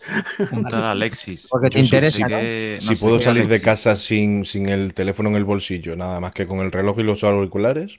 Hombre, eso- pero, pero David, eso se No, pero eso ya lo se puedes llama hacer. reloj LTE. O sea, No, pero no, pero, pero te quiero decir, mm, sin, sin- independientemente, o sea, ya dejar el iPhone, olvidarte de él no, durante la- un no, día, la dos. No, No, no, que no. la- la- el rumor No, no, es que puedas que comprarte el Apple Watch sin tener es un que iPhone. tú tengas un móvil Ah, bueno, Android vale. y te sí. compres un Apple Watch. Pues también, o sea, igual, igual de bien. Las Igual. lentes de Apple se supone también que van a ser completamente independientes del ecosistema. ¿vale? Es decir, tú puedes no tener nada de Apple y comprártelas y se pueden activar directamente desde el dispositivo. ¿vale? También hubo, Julio, también hubo rumores de que decían que iban a necesitar, ¿no? iPhone. No, Que iba a ser esclavo. ¿eh? no. En lo que van a Porque poner. todavía la en- potencia que necesitaban no estaba. No, pero en, no, en no, en teoría no, va a llevar buen proces- pro- No, no, no, procesador no. y, Eh, y todo. Eso, o sea. eso no es. O sea, las gafas son completamente autónomas. ¿Vale? Estás Igual se confundiendo. refería a las estás lentes. confundiendo, claro, lentes con gafas, ¿vale? Las lentes Bien, son bien, totalmente bien. autónomas. El las concepto. gafas. Es que, a el ver, concepto. no es el concepto. Es que el problema es que como Apple no cuenta El nada, al final, es... al final el problema es que como Apple no cuenta nada, no nos enteramos de toda la historia y perdemos cosas, ¿vale? Apple ya debería tener en el mercado desde 2021, ¿vale? Unas gafas de realidad aumentada parecidas a las Google Glasses que lo que hicieran es proyectar como si fuera un head-up display de coche lo que tú puedes ver en un Apple Watch, ¿vale? Es decir, algo muy parecido a algo que existe en el mercado y que ha sido un fracaso, llamadas las Intel Bond, ¿vale?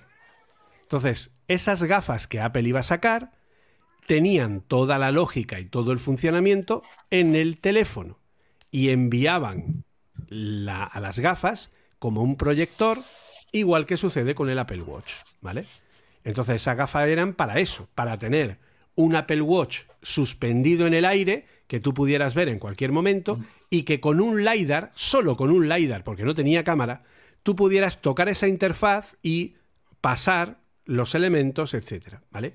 Y ese producto llegó casi a ser a, a fase final de producción, ¿vale? Hasta que al final el comité de dirección lo descartó porque no tenía sentido alguno, ya que, repito, era un Apple Watch, pero visto flotante encima. Pero se había llegado a acuerdos incluso con grandes marcas de moda, ¿vale? Como Carolina Herrera, Paco Rabanne, tal, que sabes que hacen eh, de Monturas. estas de, de monturas de gafas, las mías son de Armani, ¿vale?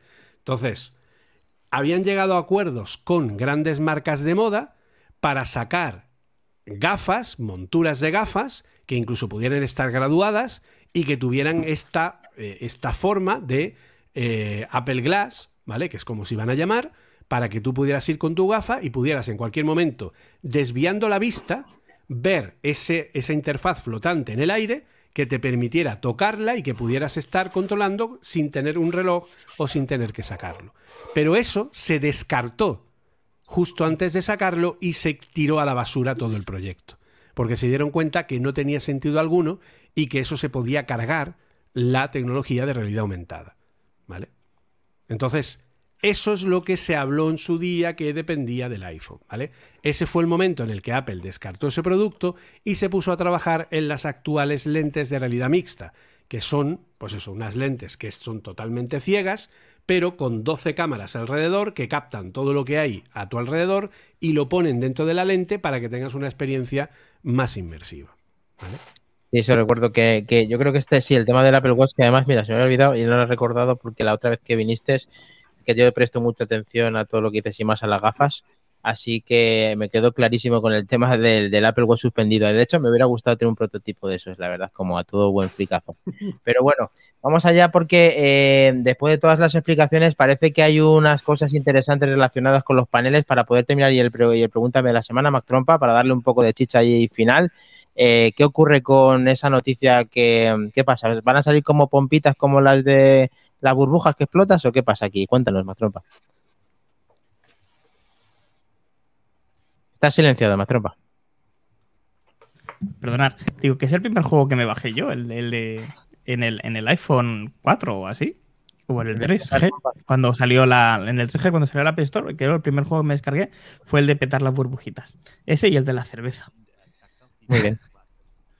Eh, bueno, os comento. eh, una empresa eh, que se llama Future Interfaces Group de eh, Carnegie Mellon han anunciado una tecnología táctil que podría habilitar un teclado emergente en una pantalla plana como la de un smartphone. Los que podemos estar viendo el vídeo ahora en directo, veréis que es una pantalla donde le van saliendo unas burbujitas. Esto es un mecanismo eh, de unas bombas hidráulicas muy, muy, muy, muy pequeñitas que lo que permite hacer es que cada punto de estos que nosotros estamos viendo en pantalla que se hincha se pueda controlar de manera totalmente independiente. ¿Vale? Entonces, eh, bueno, esto nos podría dar un extra eh, áptico, pero real, en, las pantallas en el uso de, del teléfono. A día de hoy esto estamos hablando de que ya lo han podido hacer lo suficientemente pequeño que mide tan solo 5, 5 milímetros perdón, de, anchura. En el vídeo veréis que se ha visto un centímetro, eso es contando la base, ¿vale? Pero lo que es el panel son, son solamente 5 milímetros de, de, anchura en la pantalla y eh, me parece una tecnología brutal que no sé si en algún momento alguna empresa de telefonía la va a poder implementar o no, pero le veo muchísimos usos, no sé vosotros. Es interesante, esto ya yo, yo lo creo que lo he visto en más de una ocasión, creo que habrán perfeccionado la técnica, eh, me sorprende mucho esas burbujas como se vienen en el vídeo, que el que esté viendo el directo, y vamos a dejar a David Sánchez que nos diga qué le parecen las burbujitas, si le gustaría verlo en algún dispositivo y quién sabe si Apple alguna vez adoptaría algo parecido a esto. A ver, a mí para mí no le veo será porque yo también estoy falto de imaginación. Yo para mí no le veo mucho sentido, pero sí le veo mucho sentido para, para personas con, con problemas visuales, por ejemplo, que pueda sacar algún, algún tipo de, de escritura en braille o algo así. Mm, No sé, pero yo para mí, sinceramente, no le veo. No le veo mucha utilidad, nada más que para. Pues eh, eh, entretenimiento y poco más. No no claro, si no tienes un dispositivo que no lo puedes ver, independientemente de que tú sí veas, porque a lo mejor sea la referencia a la hora de tocarte una de las varillas de la gafa o algo así, sí puedes tener una referencia de pulsar y de saber lo que estás tocando en vez de, Hmm. en vez de que sea una superficie recta. Entonces puede ser interesante, pero vamos, quizá le queden muchísimos años a esta tecnología.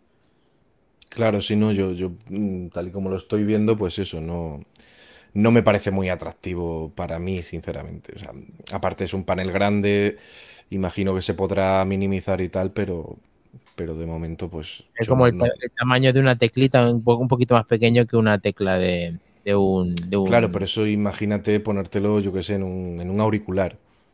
En un No. auricular, como mucho te daría para una burbujita de esas.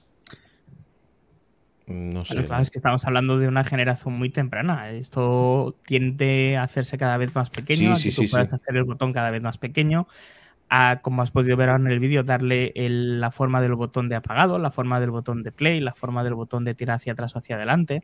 Mm. Yo esto, como se lo decía ahora a Antonio recién en el chat, le veo posibilidades muchísimas. La primera que me ha venido a la cabeza es meter este tipo de tecnología mucho más pequeña en unos guantes y que lo puedas utilizar en realidad aumentada y realidad virtual. Sí, sí, mira, ahí sí por- te daría la sensación de tacto, de, de- sí.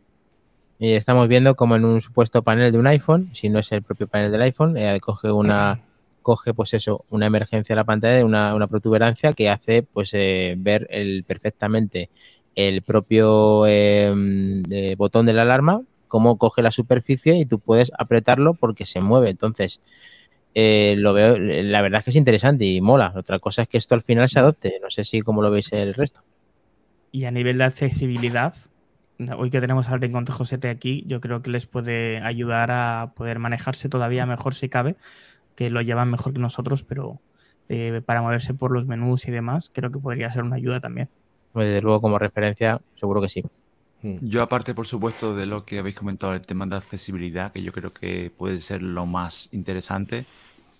Yo en la hora de los unicornios, a mí me encantaría, lo que pasa que sí, como ya la está muerto, enterrado, sepultado y el velatorio hecho, de la touch bar, imaginar una touch bar combinado con esto, con los controles para editar, para audio, para reproducción, a mí me molaría. Pero También y lo en- que encontraría Muy es buena, tacto David. casi. ¿Y en qué cambiaría de tener un teclado? El que, el que puede cambiar de que te forma. aportaba, eh, mismo que te aportaba la touch bar. Sí, vale. Es personalizable, que, que al final tú, vamos, las últimas imágenes del vídeo ya se ven mucho más espectaculares cuando lo pones encima del panel de un iPhone. Ahí se ve como Sí, mucho sí. más sentido, ahí Sí. se ve como la, como si estuviera el producto acabado. Ahí parece un poquito más chulo cómo podría funcionar. Eh, Julio, ¿te seduce la- las, las bombitas estas que hemos visto? ¿Te gustan?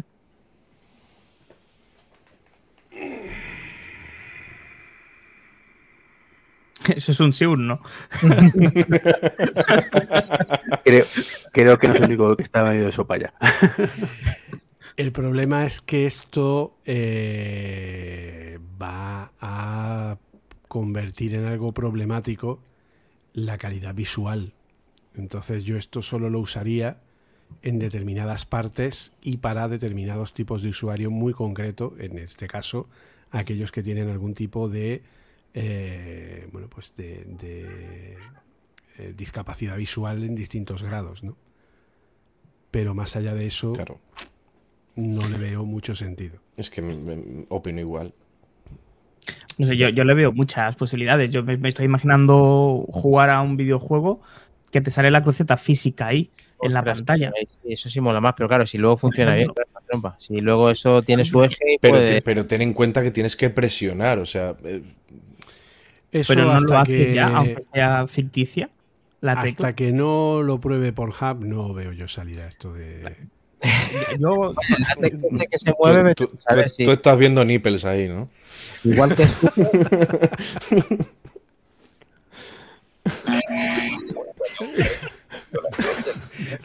te, hemos dado te lo hemos puesto a huevo y tiene que no acertaba el botón, ¿eh? de verdad. Le hemos medio enseñado al trapo y ha entrado, ha entrado. ¿eh? Entrado, entrado.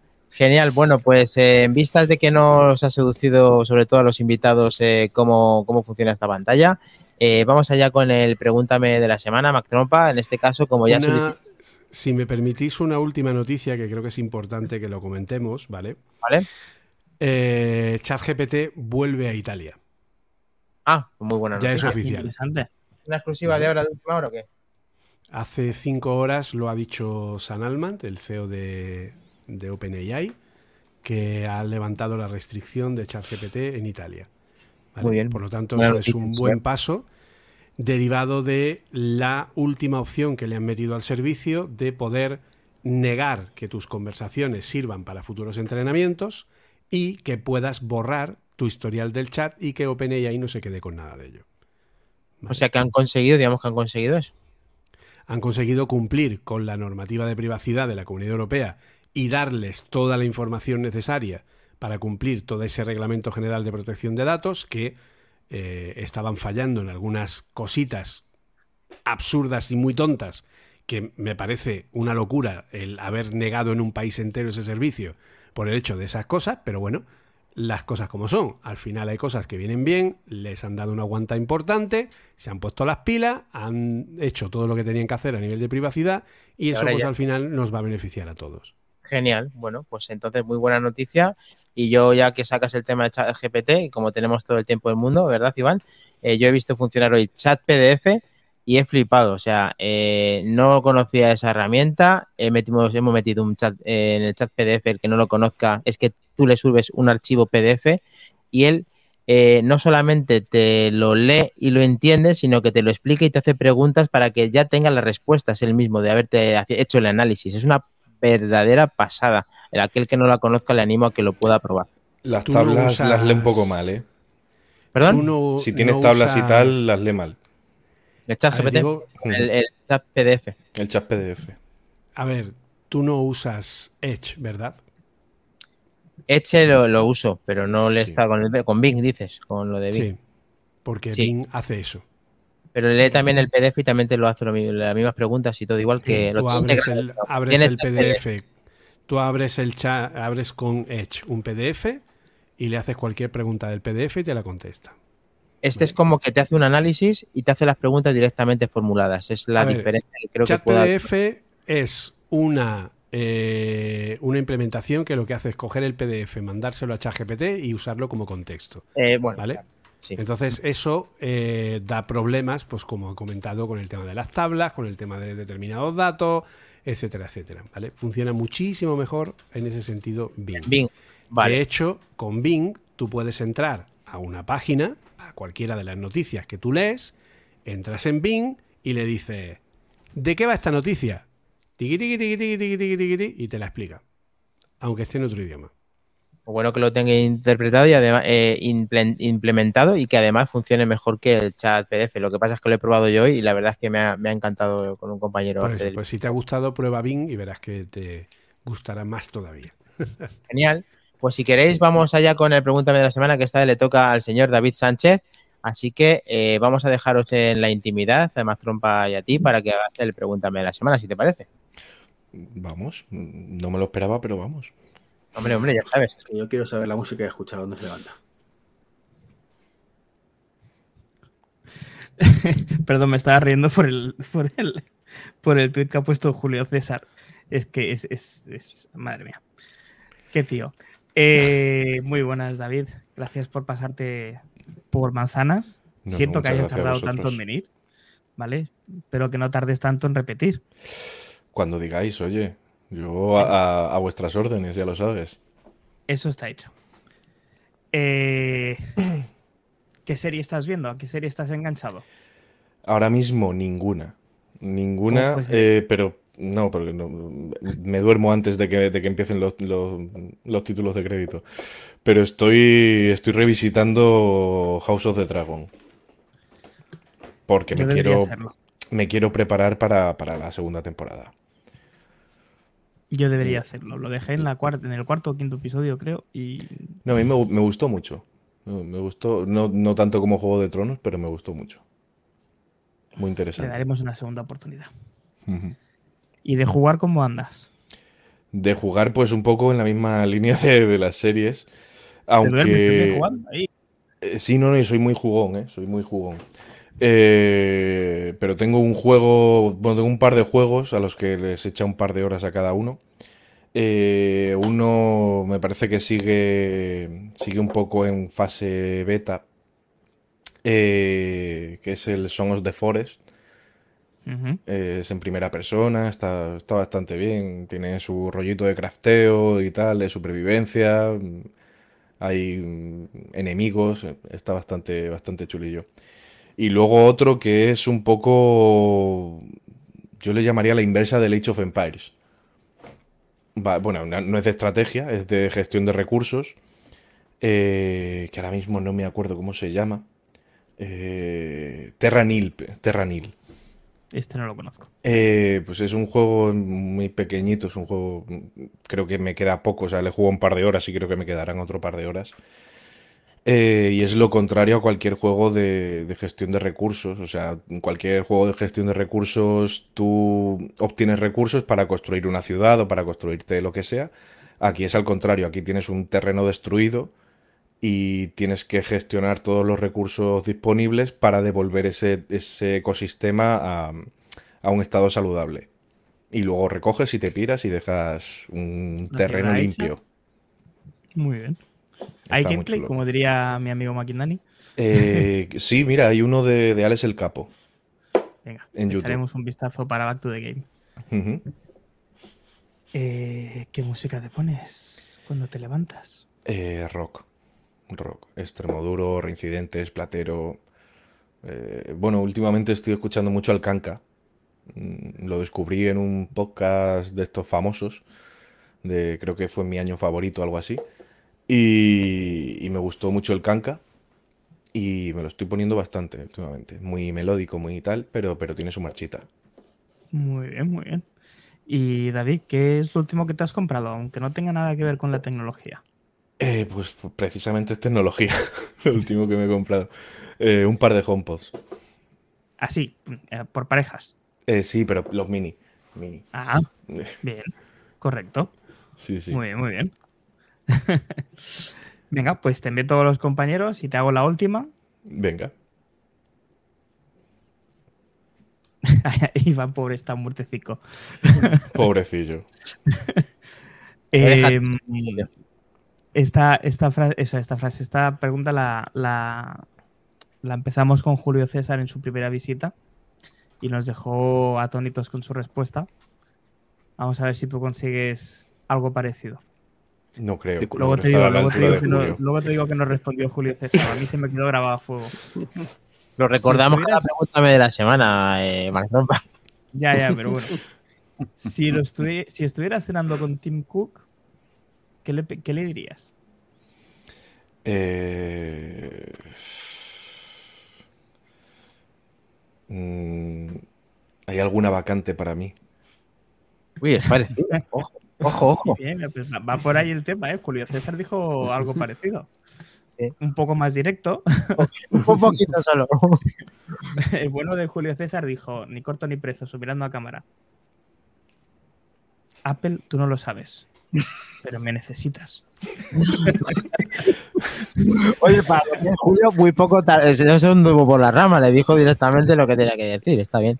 Y Pero David, sonaba, si tú me dices... Yo, aunque sea haciendo fotocopias, o sea, que me pague un buen sueldo y ya está, ¿sabes? Lo Señor. importante, lo importante. Muy guapo todo lo que juegas, el tema del rock, que pues ya conocemos un poquito más a David Sánchez del equipo de Isenacode, que por lo visto se lo han pasado muy bien eh, parte de tu equipo con Mac No sé si nos van a dejar que pongamos la exclusiva de una fotografía. Mac, ¿das el permiso? ¿O, eh, ¿Tengo que pedírselo a Sergio o se puede...? Por, por mí está publicada en Instagram, no creo que sea ningún delito. Ah, vale, vale.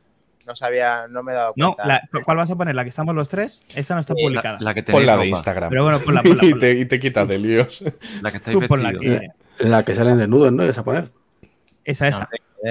La de la lucha de sables, esa que habéis mandado por el grupo antes. Hombre, tío. Yo tengo Aquí que están, decir que aquí están pasándoselo bien, eh, pues tomando algo, el gran eh, Antonio Recio, Sergio Navas y Mac Trompa con su camiseta de manzanas enfrentadas allí en, en Terrassa, era, ¿verdad? Qué, te- Sí, señor, qué tres Terrassa. grandes. Qué En tres el- grandes. no solamente en la ciudad de, de Recio, sino en el barrio de Recio. Así que no, yo me sentí como en casa. Es Genial. un, es un barrio rico, ¿no? Es un barrio pudiente. Es un barrio donde se puede vivir bien, no, no voy a mentir. Claro que sí. Claro que sí. Pues eh, estamos llegando ya al final de Manzanas Enfrentadas número 160. Agradecemos a toda la participación que ha habido en el chat, que ha sido eh, bastante colaborado con el gran Pedro Rivas, Antonio Recio, Domingo Espejo, que ha estado. No sé si querrás despedir con el Apple Watch, con esta tecnología. ¿Qué te parece, Julio, esta chorrada que he hecho con el, con el Apple Watch? ¿Te, te ha gustado o te parece una chorrada? Dil- Dilo sinceramente. Dichorrada, por Dios, dichorrada. Porque puede ser determinante, ¿eh? Pero es, eh, es tecnología punta, ¿no? Eh, Esto no lo ha hecho nadie, tío. Es que tenemos que sacárnosla aquí. Julio, no podemos hacer otra cosa. Pues que si esto- no lo ha hecho nadie, pregúntate por qué. Por eso, porque Es. eh, yo soy el primero, tío. es interesante. Peculiar. Que, que diga eso, que diga eso, Julio. Tú fíjate ya cómo me voy a la cama de contento. Ahora vamos a tener, vamos a tener aquí la función esta 80 programas. ¿Puedes recordar, Mac Trompa, para que no lo diga yo solo, todas las redes en las que estamos y además de qué manera van a poder recibir ese mero los lunes en exclusiva a los que se suscriban mediante Prime? Eh, Y pues antes, eh, solo decir que, David, teníamos que haber analizado eso también hace unas cuantas semanas cuando este mismo sujeto dijo utilizar Free for. sí, porque con las gafas va a tener mucho protagonismo, Julio. Que Y una cosa, nos podrán criticar otras cosas, pero que somos pioneros y fanboy no nos lo quita nadie. Sí, por lo menos por intentar no va a quedar. Pero bueno, hemos disfrutado de la compañía de David Sánchez y de Julio César Fernández por, por, segu- bueno, por segunda vez Julio y por primera vez David. Esperamos que vengáis No, otra. Era- por, era por- bien, por Julio. segunda o por tercera. ¿Ya la tercera de Julio? Ostras, iba a decir- MicroLED, Dani MicroLED. Es que me, me- me repito, me repito. No, no, no, no, no. Yo cuando digáis, yo encantado, me lo he pasado como los indios, así te lo digo. Me lo he pasado muy bien. Sí, sí. Y El problema es que aquí sois- tenemos un contrato que a partir del cuarto hay que cobrar. Entonces, claro, ahí hay que ver qué hacemos. Bueno, pues bueno, me, me invitas otras dos y ya la, la próxima pues, me, me baneas del canal y ya está.